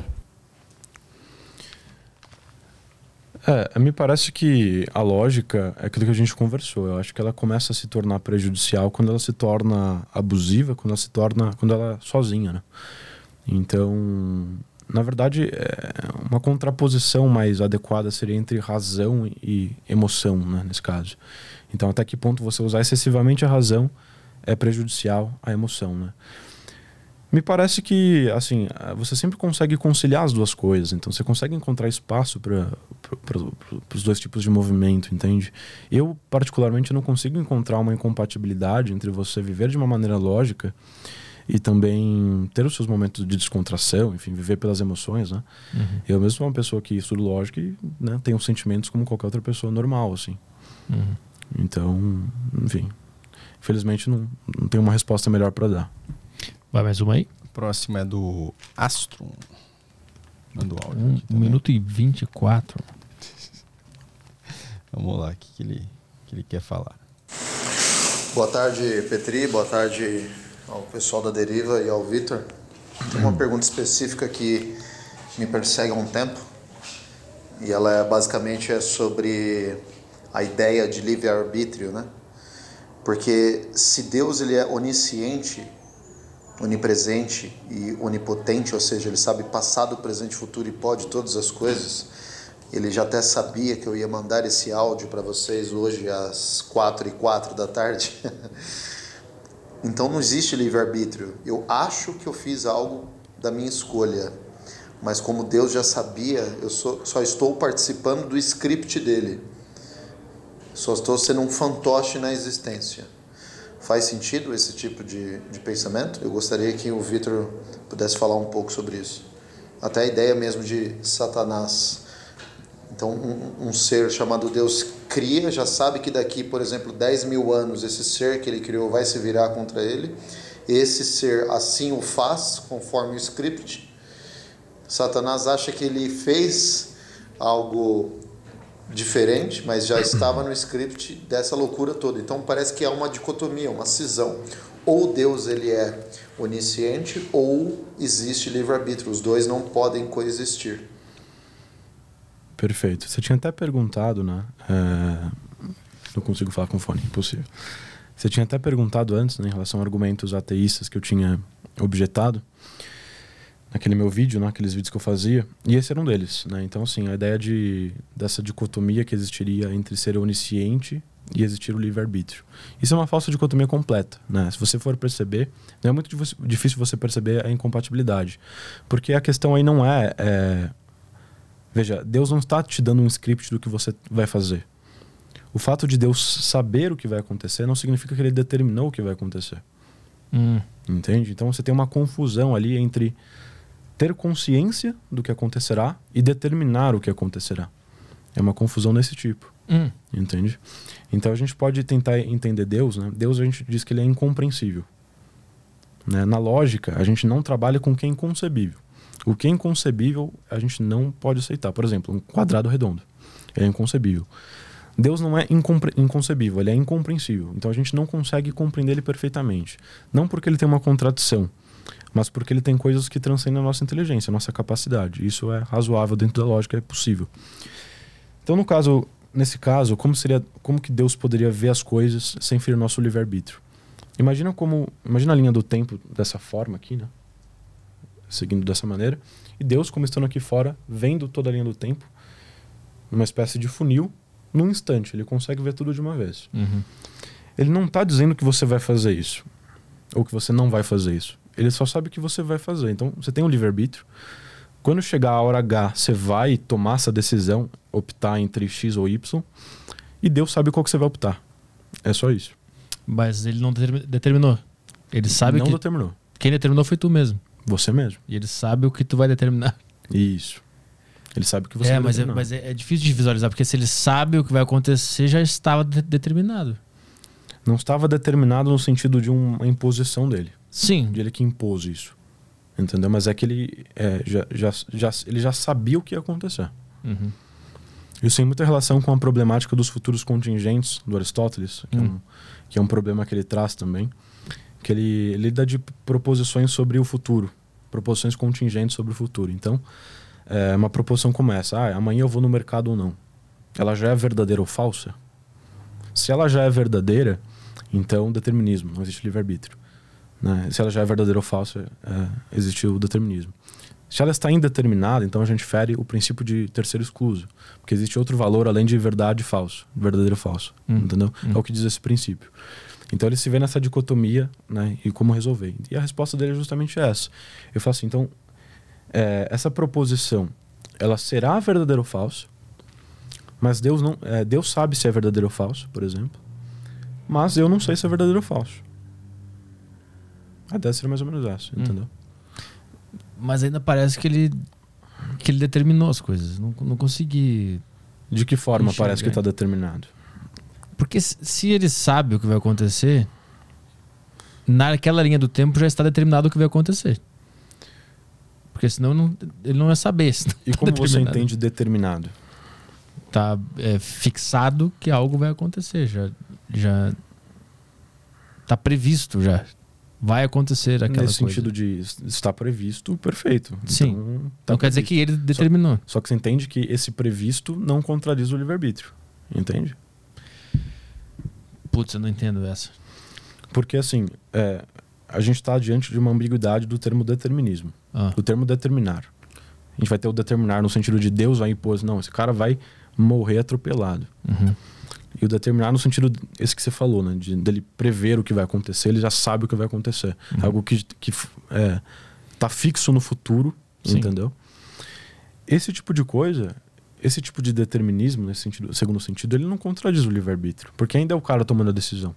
Entende? Sim. Mas se naquela linha do tempo está de- é, previsto que o cara vai morrer atropelado e Deus criou tudo que existe, foi ele que criou aquele atropelamento. Ele já sabia que ia acontecer. Ele sabia que ia acontecer. Mas não foi ele que criou o atropelamento. Mas ele criou tudo. A gente Ele criou concorda tudo. isso? Aham. Ele criou o atropelamento, ele me criou, ele criou tudo. Tudo, Mas- tudo que está acontecendo agora ele que criou. Mas deixa eu te explicar numa rede de causalidade. Por exemplo, Ah. Deus te criou. Sim, Se você é, matar uma pessoa, Deus que matou essa pessoa? sim. Não, de forma nenhuma. Porque se ele, se ele te. Ó, veja, numa linha de causalidade é, irresistível, digamos assim. Então você tem. Essa causa implica nesse efeito, e esse efeito implica nessa. Na, esse efeito é causa de um outro efeito, que por sua vez é causa de outro efeito, inevitavelmente. Uma causa necessária. Aí você tem o determinismo. Aí o prim, a primeira causa causou a última. Uhum. No caso de um sujeito causou um efeito, que esse efeito mesmo ele é autônomo em relação aos efeitos que ele vai produzir, não é essa causa que está causando. Entendeu? Sim, mas no, mas no caso a gente concorda que Deus fez tudo. Fez. Ele fez o carro que atropelou.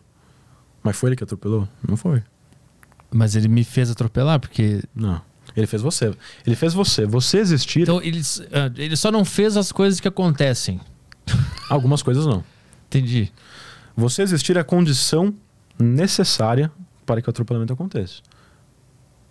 Ele criou o que é uma condição necessária para que isso aconteça. Agora, ele não causou o atropelamento. Uhum. Mas ao mesmo tempo ele sabia que aquele atropelamento ia acontecer. Sim. Puta, não consigo visualizar. Pra mim, ele criou também o atropelamento. Ele fez. Ele, se, ele, se ele criou tudo e ele, ele viu essa linha do tempo que ele criou, e nessa linha do tempo que ele criou, eu atropelava alguém, ele criou eu Não. atropelando alguém também. Então, como cuidado, ele não criou a linha do tempo. Não? Ele criou o tempo, Tá. ele criou as pessoas. Ele criou pessoas autônomas, não porque ele criou a pedra, criou o animal, que são Aham. coisas sem livre-arbítrio, e criou as pessoas que têm livre-arbítrio. E aí ele consegue ver o que essas pessoas vão fazer. Ele consegue prever. Mas não Tá. é que ele está ele tá criando o que essas pessoas vão fazer. Ele criou as coisas, não criou a atitude das pessoas. Exato. Tá, entendi. Entendi. Depois tu vai rever isso aqui vai reagir lá no teu canal. vai lá, mais uma. Ah, o próximo áudio aqui do Abílio. Fala Petri, fala Victor, boa tarde. Ah, Victor, conheci o teu canal lá no vídeo de reação ao Epifânia Experiência. E, e desde então eu tenho prosseguindo, assim, é, vendo o teu conteúdo. E aí perguntando de um cristão recém-convertido para um católico, ah, por que que você acha que esse estigma do cristão como anti-ciência e anti-liberdade pegou tão forte assim, tanto na academia quanto na no debate público assim, porque eu venho de uma formação em física, eu sempre estudei apologética, demonstrações filosóficas, inclusive acho que parte de eu ter escolhido esse curso tem a ver com querer provar que Deus existe. E muitos dos meus professores no curso eram cristãos ou judeus de forma geral, e a gente sabe que no, no Nobel de Ciências Naturais a maioria também sempre é cristão ou judeu. Então queria que você explicasse do seu ponto de vista como católico, como é que essa narrativa do cristianismo anti-ciência e anti-liberdade de pensamento, é, que muitas vezes é levantada pelos, pelos ateus aí, como é que você interpreta o que é que é verdade e o que é que é mentira nessas alegações? Obrigado. Perfeito. Ahn, acho que tem duas, duas causas diferentes, né? Em relação a dois problemas diferentes. É, primeiro tem relação com, com o iluminismo, de alguma forma. A primeira causa, assim, talvez. E a segunda causa, talvez, e a que mais diz respeito ao nosso tempo atual, é o cientificismo. Né? O cientificismo é uma posição epistemológica que diz, em suma, que as únicas verdades. É, que a única verdade que existe são as verdades científicas. São as, as verdades que a ciência pode provar. Né? Então, acho que isso tem muita relação com isso. Né? Então, a ideia de que você só consegue provar algo usando as ciências da quantidade, as, as, a física, a biologia, a química, né? o método científico especificamente. O cientificismo é um pensamento autocontraditório. Né? Eu já mostrei no meu canal, tem um vídeo que eu faço uma demonstração por A mais B do porquê que o cientificismo ele é um sistema de ideias que se contradiz, né? porque a afirmação apenas as verdades científicas são verdadeiras não é uma verdade científica. Hum, então ele então tá tem que comprovar isso cientificamente. Não tem que comprovar isso cientificamente. É moral isso? Oi? É moral essa, essa afirmação? Como assim moral? Não sei. eu falei qualquer coisa. Essa, essa afirmação o quê? Ela tem uma categoria?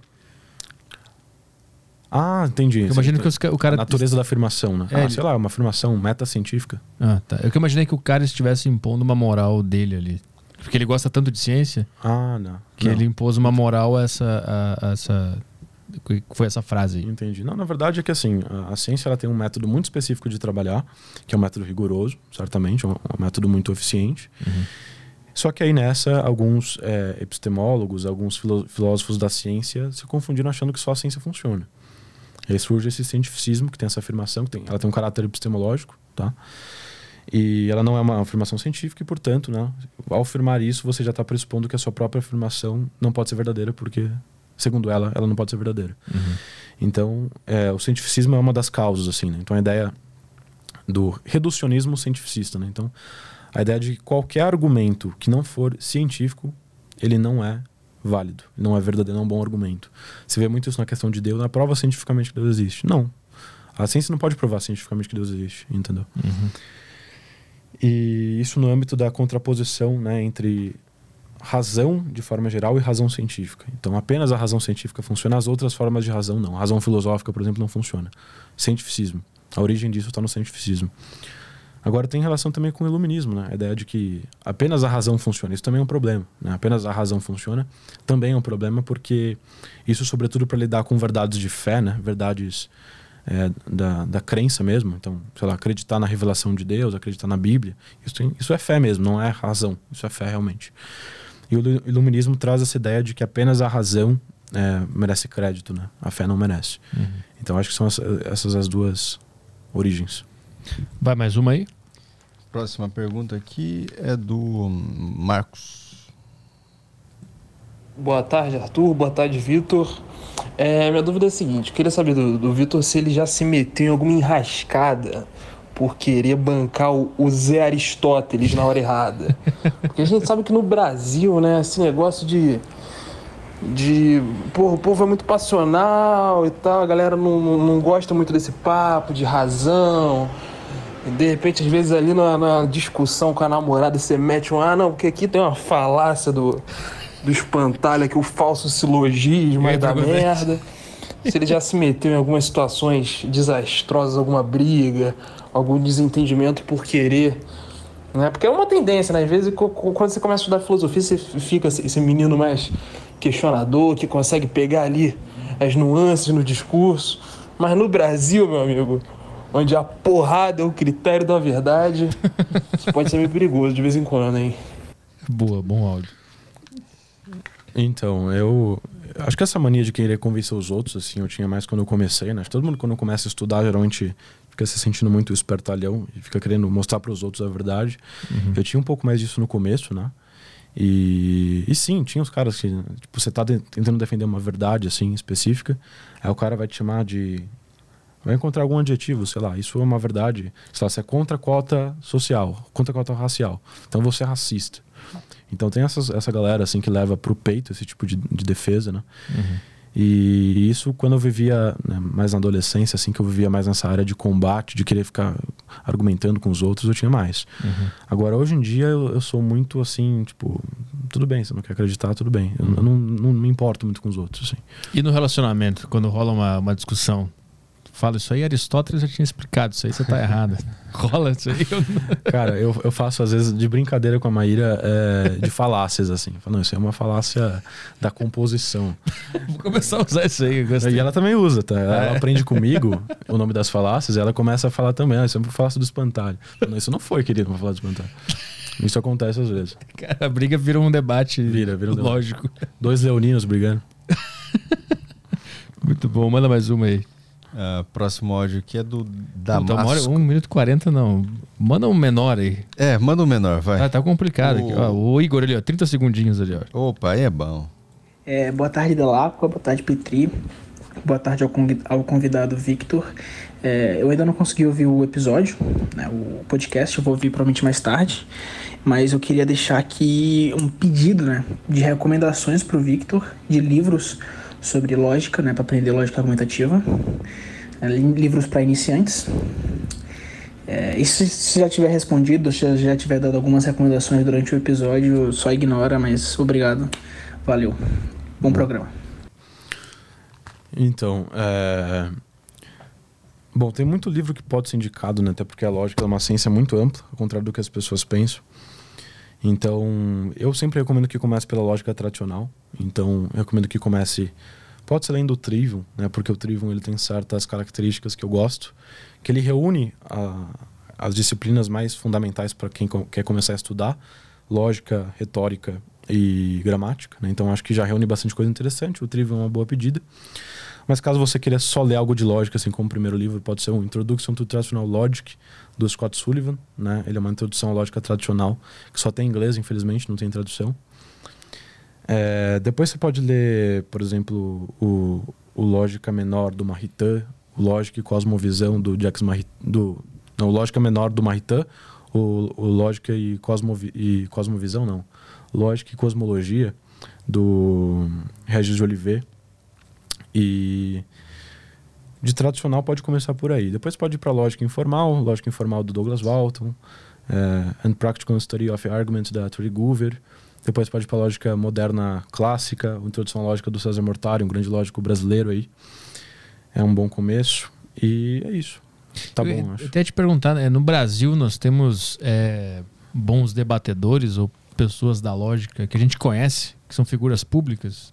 Ou o pessoal é tudo retórico? Não, assim, bom, bons. É, em termos de pessoas que conhecem de lógica, não tem nenhuma figura pública assim que eu me lembro, né? Assim, no Brasil, lógica é muito fraco, né? Você tem é, o Marcos Boeira, assim, hum. talvez seja mais conhecido, assim, mais ou menos, porque ele é da Brasil Paralelo. Ah, já ouvi falar nesse nome. Já trabalhou lá, né? Brasil uh -huh, Paralelo, uh -huh. então talvez seja. Não é professor de latim esse cara? Talvez seja também, né? Ele é tradutor do latim, ah, mas eu... ele é um grande lógico, assim, ele tem acesso às bibliotecas do Vaticano lá, umas partes, eu acho. Hum. Parece que ele traduz lá algumas coisas, então ele é, é, um grandíssimo lógico, assim. Mas que eu me lembro, não tem. Assim, aí tem também os caras da lógica moderna, né? Mas é um pessoal mais acadêmico, né? Não hum. tem, tem, muita figura pública assim, não. Hum. Mas tipo de, de jornalistas, é, desses debates que a gente pode ver, tipo Jovem Pan, TV Cultura, essas figuras que aparecem para nós, tu nunca identificou um, um bom lógico? No sentido prático, de que ele sabe argumentar de forma lógica, embora é. não tenha estudado lógica. É. Cara, é. É que eu não acompanho muito, sinceramente, Pedro. Uhum. Eu não acompanho muito, assim. Pedro Bial.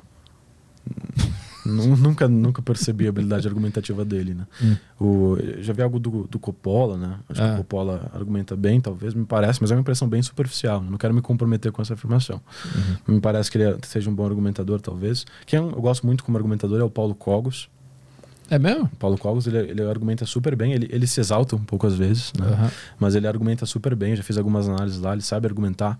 Ele sabe identificar onde está a discordância entre os debatedores, entre ele e a pessoa. Uhum. E sabe fundamentar. Ele tem, em, em geral, visões muito bem fundamentadas. Né? Difícil você pedir uma explicação para ele, ele não, não dá, ele só fala, não, é, é isso mesmo e acabou. Uhum. Então ele argumenta muito bem. Inclusive, na quinta-feira à noite, a gente vai ter um debate do Paulo Cogos com o Leonardo Stoppa no meu canal. Hum. Eu, ele defendendo o Bolsonaro, o Cogos, e o Stoppa defendendo o Lula, aproveitando esse contexto de, de eleições aí, né? Mas o Cogos é um bom debatedor. É, eu vi tô analisando o, o debate dele com o Monarque sobre o aborto. Isso. Foi bem interessante que deu para visualizar direitinho onde é que estava faltando para o Monark conseguir Exato. ficar em pé de igualdade. ali, né? Exato. É, é que o Monark ele, ele não percebia, né, que ele precisava, que ele estava querendo partir de uma premissa que o Cogos não estava aceitando. Isso, é. Uhum. Eu recomendo a galera, inclusive, ver esse, esse- essa análise que é, é bem interessante para visualizar a conversa, assim. Quase que matematicamente tu consegue enxergar o que, que tá. Onde é que tá o buraco ali que tá faltando. Perfeito. E, então, a- a- no Brasil, nós temos, é, imagino que, bons retóricos, tipo Collor, Lula. Isso. Essas figuras, assim, são bons. Até o Bolsonaro também é um bom retórico, né? Na, inclusive na, na última eleição lá, que era o negócio do antipetismo, que ele vinha muito com a retórica emocional, puxando Brasil, pátria, não sei o que. Isso é tudo um discurso retórico. Olha, particularmente, Petri, eu nunca considerei o, o Bolsonaro um bom retórico. Hum. É, eu considero, na verdade, o certo é retor, tá? Retórico é- são os autores da, da ciência da retórica Ah, tá. e retor é o que pratica, né? Tá, entendi. Então, ele, eu nunca considerei ele um bom retor, mas eu acho que nessas eleições especificamente ele melhorou, né? Ele tá se controlando mais para falar, tá sabendo se referir ao pessoal do Nordeste, que é o pessoal que ele tem menos, menos voto, então ele Aham. tem, tem se controlado melhor. Pô, mas quando ele surgiu lá, antigamente ele não, ele não conseguia conectar muito com o sentimento da galera. Isso não é uma qualidade de um bom retor? Então, ele conseguiu conectar muito bem, né? Por exemplo, muita gente fala que era consciente. Não me parece que seja consciente, eu acho que ele estava sendo muito sincero naquilo, muito franco. Uhum. Mas isso- essa franqueza também tinha um lado B, né? Tinha um lado dele falar umas besteiras, às vezes, é, por não se segurar. Uhum. Então, eu concordo, né? acho que ele conseguia conectar muito bem, mas também tinha esse lado fraco dele, dele falar umas besteiras às vezes. Uhum. Toca mais uma aí, uma, uma com um tempo agradável. Guilherme, melhor, 46 segundos. Vamos lá. Cara, outra perguntinha que surgiu com essa aí que você respondeu agora é por que, que você coloca os humanos como imunes a- às condições arbitrárias do mundo? Por que, que o ser humano para você é um ente à parte, por exemplo, que, que tem capacidade de se decidir por si só e não é só mais um animal que tem uma máquina de responder estímulos mais sofisticada, obviamente, do que os outros animais, mas que está sujeito a um cérebro que pensa de uma forma X, que tem fatores genéticos, fatores ambientais, um fator histórico de vida que determina o comportamento dele.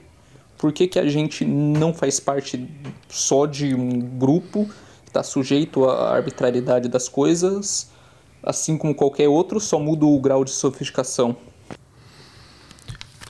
Então vamos entrar nessa questão do livre-arbítrio, né?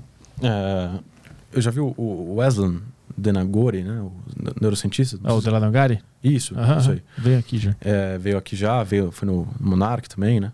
Que ele fala um pouco sobre livre-arbítrio, né? E ele fala que o livre-arbítrio não existe, né? Porque ele, ele trata o cérebro como uma, uma máquina realmente de física mesmo, né? Como qualquer outra coisa que existe nesse mundo. Uhum. E que, portanto, estaria... é, é, poderia ser estimulado por qualquer outra coisa, né? E aí ele, ele faz um questionamento, né? Para quem acredita em livre-arbítrio.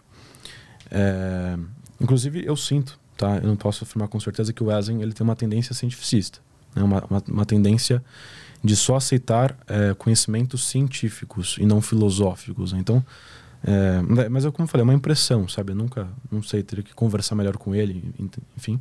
Mas se for o caso, eu acho que é um grande equívoco. Ele faz um questionamento que é o seguinte: é, então, explica aí, né? Se você tem livre-arbítrio, se você acredita que tem, temos livre-arbítrio, os neuro, os neuro, é, os neurônios, né? Eles são sempre ativados por um, um outro neurônio, então um efeito cascata, assim, né? Um vai ativando o outro. Eu disse isso no Monark, né? Um vai ativando o outro. Se nós temos livre-arbítrio, quem que ativa o primeiro? Neurônio, né? Esse é o questionamento dele. E essa é um- uma estrutura de pergunta bem parecida com a da questão do, de Deus, né? Lembra da primeira via de Santo Tomás de Aquino que eu falei? Então, eh, se uma coisa movimenta a outra, quem movimentou a primeira? Uhum. É de uma forma muito parecida. Então, assim, justamente a alma. Entendeu? A alma seria é, isso que, que governa o nosso corpo, governa o nosso cérebro de alguma forma, e também é determinado pelo nosso cérebro de alguma maneira, também não dá para negar. E essa coisa é responsável por é, determinar de alguma maneira o nosso cérebro, entende? Então, nessa que ele achou ser uma deixa para refutar o livre-arbítrio, eu vejo que foi uma deixa para provar o livre-arbítrio. É, eu também vejo que, na verdade, prova que existe algo a mais Porque que a gente o, não o consegue que ele quis né? dizer é. É. que o que move essa primeira célula, é, esse primeiro neurônio, é o ambiente. Ele quis sugerir isso. né? Então, é o ambiente. Mas eu vejo que é o contrário, é, o, é, o, é a mente e o ambiente também pode ter um papel que influencia isso, mas a, a mente, né, realmente a, a alma é anterior. Uhum. E por que que, que a gente se molda de acordo com o ambiente? Por que, que o ambiente tem esse poder? Porque tem uma alma que está receptiva a esse ambiente também, né? Porque nós somos uma substância feita de corpo e alma. É, eu, eu concordo com isso. Nós não somos só alma nem só corpo, né? Uhum. Dentro do cristianismo, por exemplo, a gente, a gente nasce como corpo e alma, morre, fica o corpo aqui na terra, vai a alma, mas depois no final une, une de novo, né? Uhum. Dentro da tradição cristã, a gente acredita que o, homem, em sua completude, é as duas coisas juntas. Uhum. Então, a ideia é essa. Então, na, medida que nós somos corpo também, o ambiente também influencia nós, entende? Uhum. Nós não somos puras almas completamente livres, indeterminadas. Lembra que a contraposição entre necessidade e liberdade, nós também estamos é, sendo condicionados pelo âmbito da necessidade de alguma forma, uhum. entende? Então eu concordo quando Wesley fala, por exemplo, em todos os, é, os, os, impactos, né, as influências externas que podem ser trazidas por conta de uma família problemática e tudo mais, mas eu entendo que tudo isso influencia no âmbito do condicionamento. Ou seja, isso condiciona, é uma influência muito forte mas não determina. Não determina porque a gente vê inúmeros casos de pessoas que estiveram nas piores condições possíveis e superaram suas condições e chegaram longe. Uhum. Né? Você vai ter o, o, cara que é, vai ter uma condição de vida pior, vai ser mais pobre e vai virar bandido, e vai ter o cara que vai ter uma condição de vida pior e vai superar e vai é, virar outra coisa, vai né, ganhar vida, vai virar empreendedor, sei lá. Então, é claro, ele também pode tentar explicar isso da, do ângulo neurocientífico, mas é, eu entendo o livre-arbítrio como algo que é, é muito evidente para nós. Né? Uhum. Eu acho que a gente desaprendeu com essa coisa de só falar em ciência. Né? Não é um problema falar de ciência, mas só falar em ciência. A gente desaprendeu a olhar para as coisas e tentar enxergá-la com nossos próprios olhos. Se você olhar para você mesmo, levanta um copo. Eu consigo fazer isso, eu tenho livre-arbítrio. Eu me determinei a fazer uma coisa. Isso é livre-arbítrio. Acabou. É o poder de, da sua vontade se hum. determinar a fazer alguma coisa. Mas tem uma, uma, uma pesquisa que tem em vários livros e o Wesley usa também. Que é, eu não sei onde foi, porque eu não, não conheço profundamente essas questões, né? Mas basicamente os cientistas conseguiam saber o que, que tu ia decidir fazer antes de tu achar que foi tu que tomou a decisão. Porque eles mapearam o cérebro e aí eles viam que tinha uma área do cérebro que já decidia fazer algo. Antes de tu tomar consciência dessa atitude. E aí tu acha que foi tu que tomou. Então essa do copo, o teu cérebro já tinha dito que tu ia levantar esse copo antes. E aí tu acha que foi tu que levantou. Antes quando? Quanto antes? Ah, é rapidão. É, antes de levantar. É, rapidão. Antes de levantar. Ah, eu não sei exatamente quando, mas o, teu cérebro decidiu pegar esse copo antes de tu ter é, consciência de que tu ia levantar esse copo. Perfeito, mas isso não refuta o livre-arbítrio, né? Isso, eu estou dizendo que, bom, a minha alma mandou um comando pro meu cérebro e meu cérebro comandou meu corpo para pegar o copo. É, aí se, é, se tu inserir o elemento alma, a teoria continua em pé, né? Perfeito. Mas aí teria que provar que é uma alma, né, que está fazendo isso. Então, o, o, tipo de argumento geralmente que. Bom, eu sou professor de lógica, né? Então, mas a gente acabou vindo muito para filosofia, então vamos falar um pouco disso. O tipo de argumento que, que tenta provar coisas como Deus, às vezes, ou tenta provar alma, é o que a gente chama de raciocínio queer. A gente tem um raciocínio próprio quid, que é um raciocínio que, que ele vai dar causa aos efeitos. Então, é, você observa uma certa coisa, percebe que ela causa certo efeito, você é, raciocina dessa maneira, uhum. né, da causa aos efeitos. Estuda a causa para entender que efeitos ela vai gerar. Uhum. E tem um raciocínio queer, que ele faz o contrário. Ele olha para os efeitos e tenta, a partir dos efeitos, rastrear a causa. Uhum. No caso da alma, é isso. Então a gente vai olhar é, para como. Porque a gente não consegue ver a alma. A gente não consegue estudar a alma cientificamente. Mas a gente consegue perceber certos efeitos do nosso, no nosso corpo que indicam que existe uma alma. Por exemplo? Esse, essa, essa coisa que disse o Wesley, né? Do, do, primeiro, do primeiro neurônio, quem que ativou ele, uhum. é uma evidência para mim. Eu não conhecia isso, ele trouxe esse argumento para mim. É um excelente argumento, né? uma, uma, uma excelente evidência de que existe uma alma. Uhum. O tipo de argumento que o Platão tenta utilizar, por exemplo, para provar que nós temos uma alma, é... agora foi Platão ou Aristóteles, não me recordo. Ideia é a seguinte: a nossa alma ela consegue acessar as coisas eternas. Tudo que nós temos nesse mundo é perecível, né? Tudo é, tende à destruição de alguma forma, até nós. Então essa mesa ela vai se destruir, é, esse tênis vai se destruir, tudo vai se destruir. E a nossa alma ela consegue acessar certas coisas que são indestrutíveis. Por exemplo, você consegue acessar as verdades eternas, você consegue acessar princ os princípios lógicos, você consegue acessar, é, enfim, tudo que há de universal e de eterno. Né? Então, as abstrações, por exemplo, né? você consegue acessar as abstrações. O que, que é uma abstração? Um quadrado, por exemplo. Quadrado é uma abstração. Nós temos é, coisas que se parecem com quadrados, não são quadrados perfeitamente. O quadrado, como conceito, é uma abstração. Uhum. É o que a gente chama de um objeto ideal. Uhum. Humano. O que é humano? Humano é uma abstração.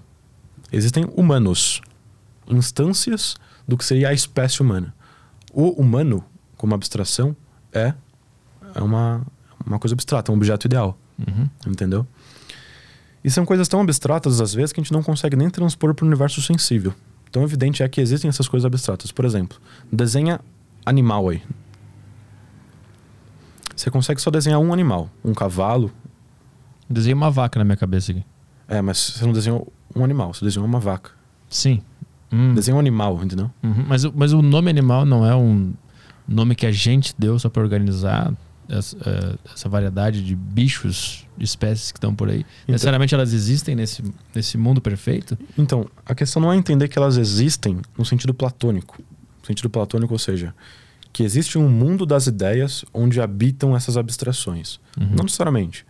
O Aristóteles entendia essas abstrações como entes de razão. Então, entes que a sua razão cria para compreender melhor uma coisa. Uhum. Que seja.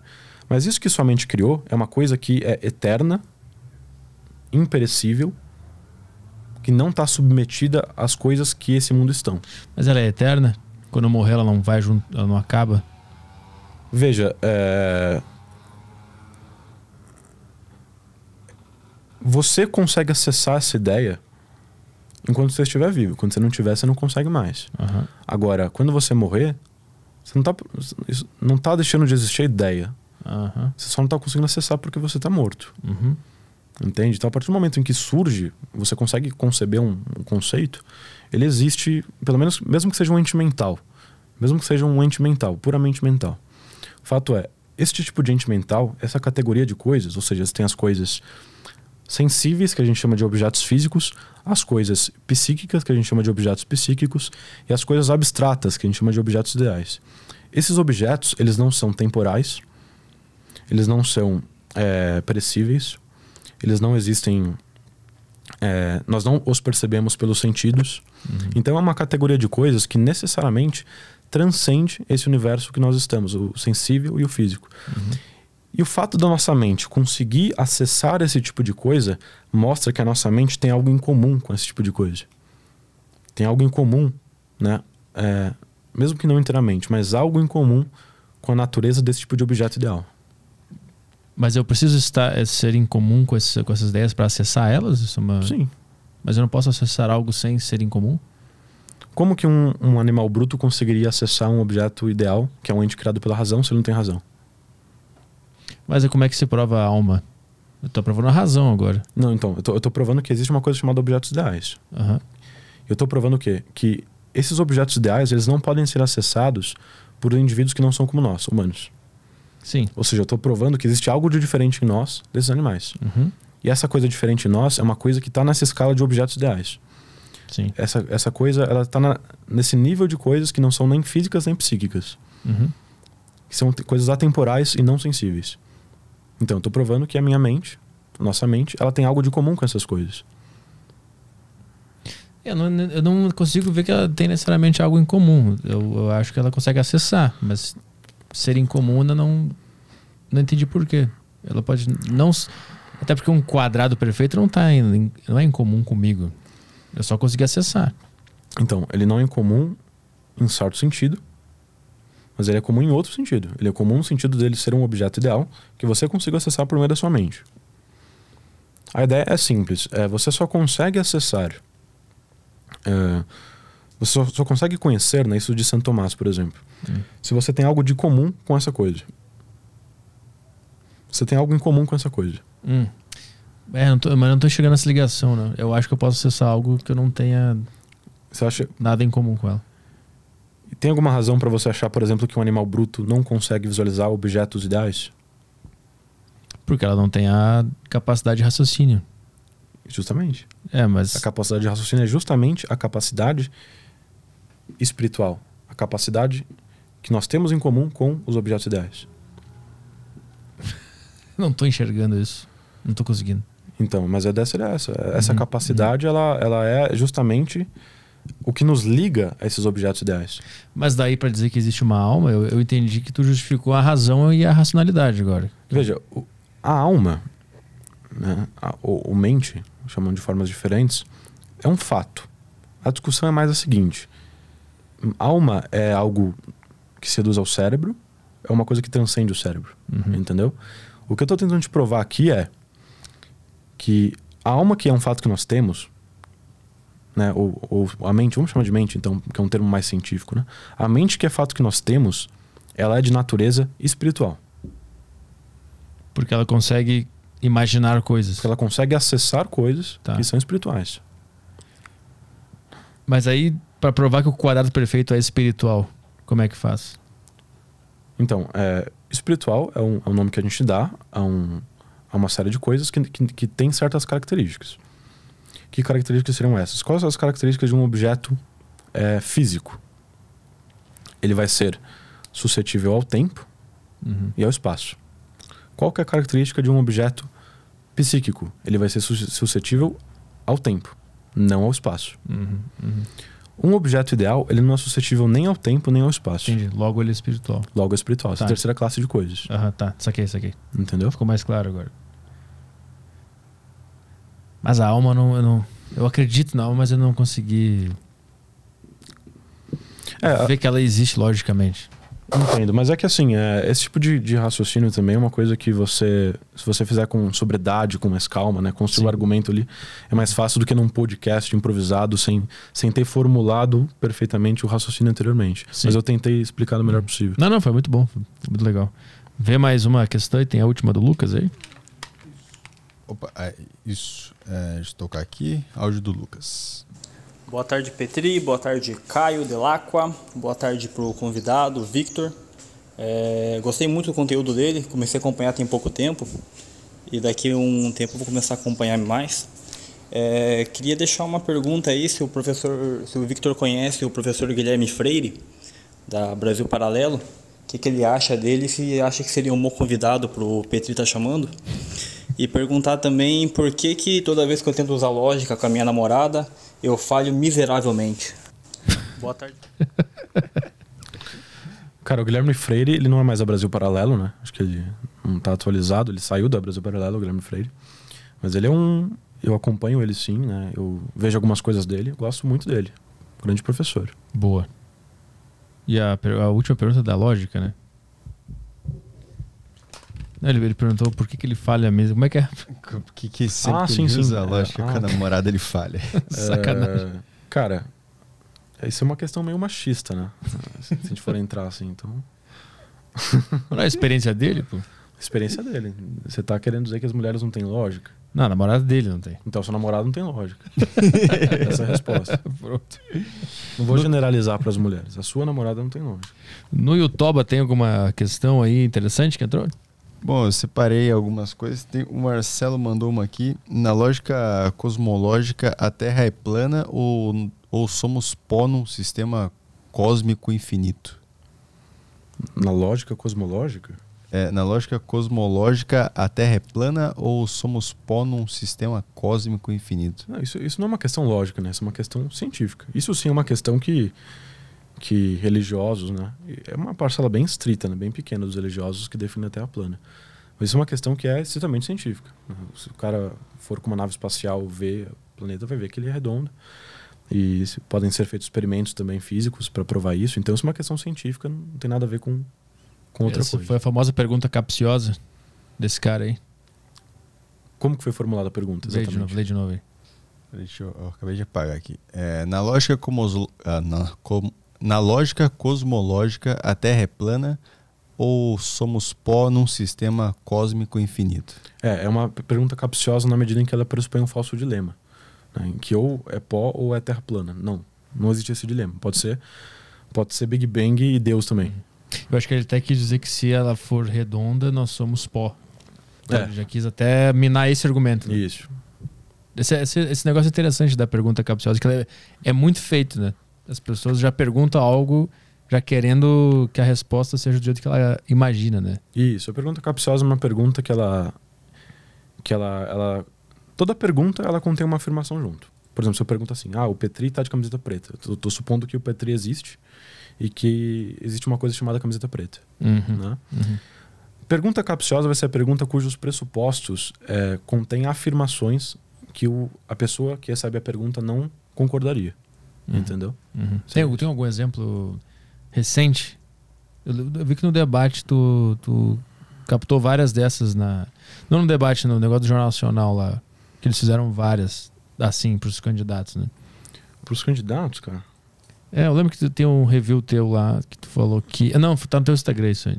Mas tem alguma, algum exemplo recente, assim, Cara, que as pessoas podem ver esse exemplo? Eu, eu tenho. Ah, eu fiz no, no William Bonner, né? Isso. William é. Bonner. Cara, agora eu não lembro qual foi o exemplo que eu peguei dele lá do, do William Bonner. Mas era. Cara, não me recordo mesmo, esqueci de é verdade. o pessoal usa bastante esse tipo de, usa, de pergunta. Usa né? muito. Mas o exemplo clássico da pergunta capciosa é o: Você parou de bater na sua mulher? Uhum. É um, é um, exemplo que o pessoal da lógica usa bastante, né? Já está pressupondo que a pessoa. E aí o interessante da pergunta capciosa é o seguinte: se você responder que sim, você se compromete com o pressuposto. Se você responder que não, você também se compromete. Isso, exato. Não tem jeito. Uhum. Então, a única saída para uma pergunta capciosa é o que a gente chama de réplica, em lógica pragmática. Hum. Então, é você questionar o pressuposto da pergunta. Sabe aquela coisa que a pessoa pergunta e fica assim: não, responde, vai, responde. Não, eu não, não vou responder, porque a sua pergunta está pressupondo algo que eu não concordo. Então, primeiro, prove esse pressuposto. Uhum. Primeiro, prove que eu bati na minha mulher alguma vez. Uhum. Entendeu? Uhum. Essa é a única maneira de fugir de uma pergunta capciosa. Existe alguma, alguma figura na, na arte da lógica que se compromete a fazer isso? A pegar o cara nessas enrascadas? Tipo um coringa da lógica, que o papel dele é fazer essas perguntas para pegar o cara no buraco, assim, para pegar ele no contrapé. Hum, você diz algum personagem histórico, né, especificamente? É, ou é, eu não sei se os sofistas caem nessa, ou se é, tem algum grupo de pessoas que se envolveram especificamente em pegar o cara nessas, nesses buracos que ele não consegue enxergar. É, esse tipo de pessoa sempre existiu, né, usando a lógica, assim, mas eu acho que os sofistas é um, um ótimo exemplo, né, porque os sofistas eles faziam muito isso de de tentar provar que existem contradições no mundo, de tentar provar é, que o não ser existe, né? Esses exemplos clássicos, eles faziam muito esse tipo de coisa, assim. Como é que é o não ser existe? É que o não ser é, né? O não ser existe. Como, como que é isso? Cara, é, não lembro, não vou lembrar exatamente como que é o argumento que eles utilizavam, até porque tem vários assim. Mas a ideia é o seguinte: existe o ser e o não ser, né? Eu vou tentar usar ali o, o que usa o Platão da, da via epistemológica. Então é o seguinte: o que, que é o que, que é conhecer algo? O que é conhecer algo? É. Eu tomar conhecimento desse algo. é você saber que a coisa existe, sei lá. Tá. Uhum. tá? O que, que é ignorância de algo? Não saber que algo existe. Você não saber que algo você é, você não saber que algo existe ou você achar que existe algo que não existe. Tá. Né? Então essa relação pressupõe uma relação entre a, entre a mente e um objeto uhum. um objeto que é conhecido ou desconhecido. No caso de, de afirmações falsas, os sofistas eles tentavam mostrar que de alguma forma, é, quando você dizia que você ignorava uma certa verdade, você estava mostrando que o não ser existe. Então, esse objeto que você ignora, ele você diz que ele não existe, por exemplo. Só que ao dizer isso, você não pode conhecê-lo e, e, de alguma forma ele existe por conta disso. Eu não lembro exatamente como era o raciocínio. Ah, acho que eu consegui captar de leve. Mas os sofistas eles faziam isso por arte ou eles queriam se esculhambar mesmo e puxar, é, ultrapassar os limites e, e, e, fazer a pessoa melhorar o seu argumento? Ou eles acreditavam nessas paradas aí? Então, os sofistas eles, eles davam aula, né? eles ensinavam, assim, tinham seus alunos, ganhavam dinheiro ensinando a arte da sofística. E ele também, eles também atuavam de uma forma parecida com advogados, assim, né? Se eu não estou enganado. Então eles faziam uhum. esse papel, assim, de, de... Diante de um acusador, por exemplo, né? Que geralmente, naquela época, as acusações eram feitas na, na Ágora, né? Nas praças de Atenas. E... Então o acusador te acusava de algo, você contratava um, um sofista para te defender. Então ele usava argumentos, assim, loucos para te defender e te mostrar que você é inocente, às vezes quando você é culpado, por exemplo. Uhum. Mas dentro da lógica, o argumento sofista fazia sentido. Então, às vezes sim, às vezes não. Né? Às vezes você tem um argumento é, sofista que ele é inválido, que ele é falacioso, né? ele tem uma aparência de validade, mas ele é inválido em suma. Uhum. Isso acontecia bastante. E às vezes você tinha um argumento que ele era válido, mas as premissas eram falsas. Isso também acontecia. Mas eles eram bons em, em, em cobrir onde é que estavam os buracos dos argumentos. Isso. Eles venciam assim. Até É. o cara entender, puta, o cara me passou a perna, demorava um tempo. Isso, a sofística é a arte de enganar, né? A arte de produzir algo que parece verdadeiro, mas é falso no fundo. Hum, interessante. Mas eles faziam isso como profissão mesmo, não Como era... profissão, ganhavam muito dinheiro com isso. Os sofistas eram muito ricos, assim. Foram eles que... Eles têm alguma coisa a ver com a morte do Sócrates? Sim, mas é, na verdade acusaram Sócrates de ser um sofista, né? Ah, é Porque- isso. Uhum, uhum. Porque o Sócrates ele, ele saía nas praças assim conversando com as pessoas e tentando e argumentando com os jovens e tal. E aí acusaram ele de ser sofista, né? De, de usar vias ilegítimas para provar as conclusões que ele queria. Uhum. O primeiro fake news, né? Foi acusado Primeiro de fake news. Foi o primeiro Xandão da... Primeiro Matou o Sócrates. É. Mas tem um papo que ele só perguntava, né? Ele não afirmava nada, o Sócrates, né? É. fazia perguntas. O, o método dialético do Sócrates consistia em fazer perguntas. né? Então ele fazia uma pergunta, se assumia. Aí fazia outra pergunta, até você ter uma rede de, de, de afirmações onde uma conclusão era inevitável, sabe? Você faz um monte de perguntas, você afirma um monte de coisa e a conclusão é inevitável a partir desse ponto. Né? Uhum. No máximo que ele fazia era tipo, ah, então disso se segue que, sei lá, é, Deus existe. Não é isso? Tipo, perguntando, né? Se a pessoa concorda. Sim. No máximo que ele fazia, mas sempre perguntava antes. Tem um filme muito bom dele, que é um filme italiano, inclusive, tá no, no YouTube, não sei se você já viu. Tem uma análise lógica do, do trecho lá da, do debate lá do, do Sócrates. Ah, tu fez? Fiz uma análise lógica no YouTube. Do julgamento, aquele. Do julgamento Não. de Sócrates. É, eu comprei esse livro aí também não consegui entender nada. O Apologia de Sócrates? É. Pô, pi- pior que é um dos livros assim. Mais é, fáceis. mais introdutórios de Platão, é. Qual era o, o ponto ali de, de, de embate desse argumento? O que estava acontecendo ali? Do, do Sócrates? É, desse- do julgamento. Cara, é, as acusações, uma era de que ele era ateu, né? Outra era de que ele era sofista. E outra era a acusação de que ele estava tentando perverter os jovens, né? Uhum. Se não me engano, eram essas três. Deve... Eu lembro que eram três, assim, mas era alguma coisa assim. Uhum. E a do ateísmo especificamente era que ele. Tudo indica que o Sócrates ele tinha uma certa suspeita em relação à mitologia grega, né? Ele falava de, de metafísica, ele falava dos, de, de- do âmbito espiritual, mas especificamente dos seres mitológicos ali da época, ele fazia. Ele, tudo indica que ele tinha suas suspeitas. Ele nunca verbalmente verbalizou que ele não acreditava, né? Mas ele ele tinha tem esse- essa suspeita e na acusação dele na verdade dizia que ele acreditava nos demônios, né? É, Ele defendeu os demônios. É aí que ele usa aquele argumento clássico que ele diz assim: mas se eu acredito no demônio, então eu não sou ateu, né? Porque eu acredito em Deus. Hum, sim. Então esse foi o argumento que ele utilizou. Pô, maneiro, eu vou ver esse vídeo aí. Que, é antigo esse que tu fez ou é recente? Não recente, mais ou menos recente assim. Pô, vou ver isso aí. Interessante. Ver mais uma aí pra terminar no YouTube? Tem mais uma pra fechar aqui da Patrícia. Ela mandou. é, pergunta aí se ele. Pergunta se ele já leu Não Tenho Fé Suficiente para Ser Ateu. Esse livro usa muita lógica e diz que existe uma verdade. Que essa verdade é o Deus cristão e que Jesus realmente ressuscitou. Não, não conheço. Quer dizer, eu conheço o livro, já ouvi falar, mas não, nunca li. Né? Tenho, tenho. Eu tenho interesse em apologética, mas eu acho que a vida intelectual é uma coisa mais serena, sabe? Eu acho que o verdadeiro intelectual é o cara que estuda ali por 40 anos e fica quieto estudando. Né? Falando isso, você. Eu vi a sua homenagem que você fez ao Olavo de Carvalho, né? Uhum. na, na morte dele. E o Olavo de Carvalho, para mim, ele representa muito isso. Né? Ele foi um sujeito que ficou muito tempo ali quieto, escrevendo, escrevendo, lendo, lendo, lendo.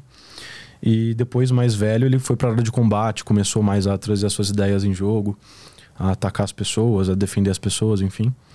E então, assim, a parte de apologética especificamente para mim, eu pretendo focar nisso, talvez, talvez focar nisso mais para frente, quando eu estiver bem mais velho, assim. Uhum. Atualmente eu tô mais na filosofia e na lógica mesmo. Boa. Antes da gente finalizar, Petri, eu, Manda. eu, que eu vi você comentando no, no Monarch sobre o, o paradoxo do Pinóquio. Ah, sim, mas aquilo aí foi no improviso, né? Já existe aquele paradoxo? Existe o paradoxo do Pinóquio. Ah. Na verdade, acho que foi outro convidado que comentou e você só estava ali junto. né? Aham, aham. Então, se a gente tiver tempo aí, eu Não, vamos lá, vamos lá. gostaria de é? trazer a solução desse paradoxo para vocês.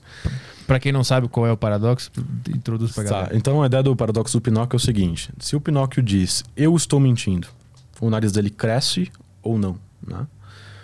Porque se o nariz dele, se o nariz dele cresce, a ideia, a ideia da exposição, né? Se o nariz dele cresce, então ele estava mentindo. Mas se ele estava mentindo, então quando ele afirmou é, essa afirmação, então não deveria ter crescido. Aham. Né? Não era o, o meu nariz vai crescer agora? Não é essa afirmação. Eu lembro que no, no podcast especificamente a gente fez essa afirmação. Meu, meu nariz vai crescer agora. É, Bom, acho que dá para usar com essa formulação também. tá. É, Então pode ser, né? Então meu nariz vai crescer agora. Então se ele estiver mentindo, se, se a proposição for verdadeira, o nariz dele vai crescer agora. O nariz dele vai crescer, mas se crescer é porque ele mentiu. Então Aham. a proposição é falsa. Uhum. Se é, o nariz não crescer, então é o contrário. Enfim, Aham. qual que é a ideia aqui? A gente tem uma falsa, é, uma falsa contraposição entre verdade e mentira. A contra, o contrário, né, de, de verdade é falsidade, não é mentira. Hum. Uma proposição verdadeira é uma proposição que está adequada à realidade. Então eu digo assim, por exemplo, este livro é amarelo. Uma proposição verdadeira, está adequada à realidade. Uma proposição falsa é uma proposição que não está adequada à realidade. Esse livro não, não é amarelo. Proposição falsa, porque ele é amarelo. Tá. A mentira é o que a gente chama não de inadequação entre a proposição e a realidade, mas de inadequação entre o pensamento e a linguagem. Hum. Veja, a verdade, a, a- falsidade é a inadequação entre a linguagem e a realidade. A mentira é a inadequação entre o pensamento e a linguagem. É- a mentira seria esse livro é verde, porque o meu, o meu pensamento viu amarelo. É, seria assim, é, eu sei a cor de... Não eu sei, mas assim, eu acho que esse, esse livro é amarelo, mas eu vou falar pros outros que ele não é amarelo. Sim, porque o meu Então- pensamento viu amarelo. É, o meu pensamento tá diferente da minha fala. Isso, entendeu? tá. Uhum. No caso do Pinóquio, se ele diz que, ele, que o nariz dele vai crescer, essa afirmação pode ser verdadeira ou falsa. Uhum. Se ela for verdadeira, o nariz dele vai crescer, efetivamente. Se ela for falsa, o nariz dele não vai crescer. Agora, a mentira especificamente diz respeito ao que ele pensa em relação ao que ele diz. Então, por exemplo, se ele, se ele disse assim, meu nariz vai crescer agora, pensando que o nariz dele não vai crescer, então o nariz dele vai crescer porque ele mentiu. Entendeu? Se o nariz dele.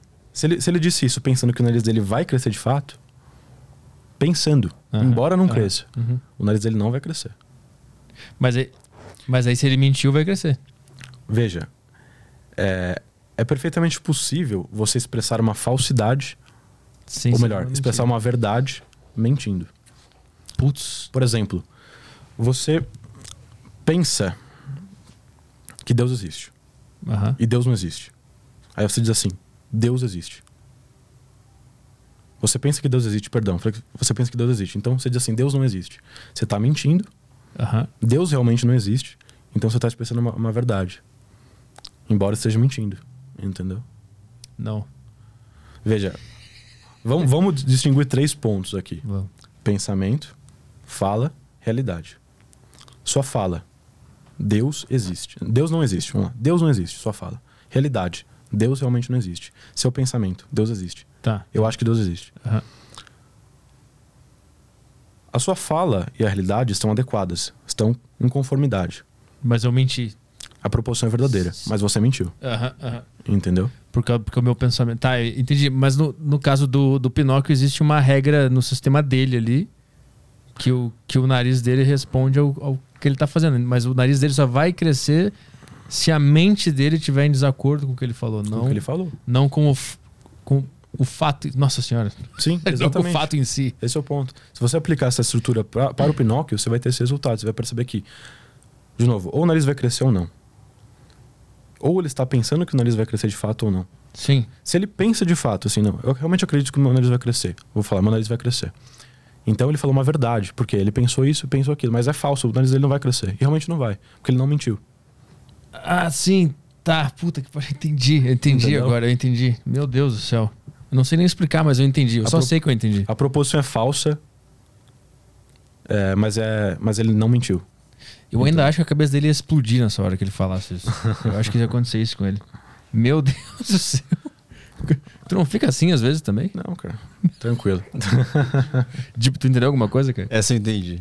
Eu me senti um Mas- pouquinho mais inteligente. Aquela hora que você falou que seu cérebro cresceu, o meu cresceu agora. Mas tu entendeu? Tu consegue explicar o que tu entendeu ou tu só entendeu? É que, dependendo da forma como ele pensar, o nariz dele cresce ou não. Aí, ó, consegui, matei. Como é que é? Dependendo, se ele pensar. Peraí. Se for uma mentira ou uma verdade na cabeça dele, muda o resultado, né? Porque se ele pensar que é uma. O que vai determinar se vai crescer ou não é a mentira, não é a veracidade ou não da proposição.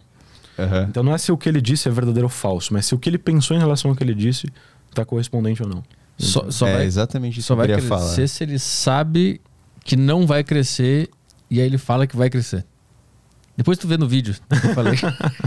Tá bom, vou analisar logicamente esse trecho. Entrou mais alguma nesse meio tempo aí antes da gente ir embora? Acho que não. Acho que Fechou. Uma, nada? Um, um, Telegram tem aqui? Deixa eu ver. Tô vendo no YouTube aqui. é, O YouTube tá cheio de gente com o cérebro explodindo É. agora. O pessoal ficou brabo com, com o Olavo também. Porque tu elogiou o Olavo. O pessoal Ah, não tá pode, brabo. né? Não, o pessoal tá brabíssimo aqui. O cara mandou. Crer que. Ah, não. Tem um cara defendendo o Olavo. Os caras estão brigando aqui mesmo. O cara botou que o maluco é fã do terraplanista que acha que a Pepsi adoça com feto morto. tá bom então, cara. Então, Relaxa aí, cara. se tu acha que é isso? O cara conseguiu inferir que eu sou fã do cara. Isso foi- foi um salto lógico. Perguntou o que que era. É, verdade. E aí o outro cara mandou aqui, ó. Crer que o Olavo era um terraplanista conspiratório e nada mais é pura ignorância. Discordo dele politicamente, mas filosoficamente certamente é o maior do Brasil. É, isso Vamos fazer uma briga entre esses dois aí? Vamos. No ringue? Vamos. Convida eles pra deriva, eles- é, deixa eles aí no sofá brigando. Ah, o Samuel mandou aqui papo foda demais, traz ele mais vezes pra gente fritar o cérebro. e. Tem um cara que falou que o Lucas Teles mandou pior que eu entendi o negócio do, do Pinóquio, mas ninguém consegue entender. Ah, pessoal, só um- uma propaganda aqui. Aproveitando, tem um, um vídeo meu né, sobre o paradoxo do Pinóquio. Eu exponho certinho, passo a passo isso aí. Mas tem um mapa, desenha. Eu desenho, desenho um diagramazinho assim. Ah, isso é importante. É, isso é importante. É, tu quer divulgar teu curso, teu canal aí, tuas redes sociais? Ah, manda muito ver pra obrigado, galera cara. aí. Então a gente está na, na semana de lançamento aí, né? Do, do nosso curso Arte do Debate. Então, de segunda-feira ontem até segunda-feira que vem, nosso curso de Lógica Pragmática é um, é um curso mais voltado para argumentação, debates, né? Para quem gosta nessa fase política, quer defender seu candidato, quer, enfim, refutar os outros. Até mesmo para outras questões, nosso curso de debate aí até segunda-feira. E temos o Academia de Lógica, que é um curso de formação integral em lógica tradicional, que pretende justamente eh, tapar esse buraco na nossa formação que eu falei para você, né, que a gente tem, que a gente devia ter estudado lógica na, na escola, a gente não estudou. Eu criei esse curso com a pretensão, então, de tapar esse buraco na nossa formação, né? Onde que o pessoal acessa? É, na minha bio do Instagram, é só digitar www.victorelios.com, né? Você vai ter acesso aos dois cursos lá. Boa, e no, no teu Instagram também tem lá. É no, no, no link da bio do meu Instagram, tá o victorelios.com, esse acesso Ah, aos tá, dois- beleza. dos dois cursos. Beleza. Meu Instagram é arroba v.victorelio. E o canal no YouTube também, né? É Victorelios. Victor Elios. Os dois estão na descrição aqui. Tá. Perfeito. Beleza. Então, muito obrigado pela participação, Vitor. Parabéns pelo canal lá. E obrigado por explodir nossa cabeça hoje. Valeu. Obrigado, Petri, pelo convite. Muito obrigado aí pelo Caio pelo, pelo trabalho aí. Enfim, grande prazer estar aqui, cara. Boa, obrigado. Quando é que a gente volta, Caio? Amanhã? Estamos de volta. Não, estamos de volta quinta-feira com Marcelo. ah, Marcelo Andrade. Ótimo convidado, inclusive, hein? Ah, Parabéns. é verdade. Vem defender o bolso aqui pra nós. não sei se é, não sei se é. Marcelo Andrade, professor de história. E sexta-feira? Sexta-feira, Walter Pinheiro. Ah, é, tá. Pastor da igreja Betesda, assim que diz. Ah, e boa. Militante do Partido Unidade Popular. Aí é anti-bolso. A gente boa. Pra compensar, né? É, pra manter o, o equilíbrio, como eu já diria Aristóteles. Perfeito. Então tá, pessoal. Obrigado pela audiência. Bom final de tarde pra todo mundo. Até quinta-feira. Tchau, tchau. Beijo.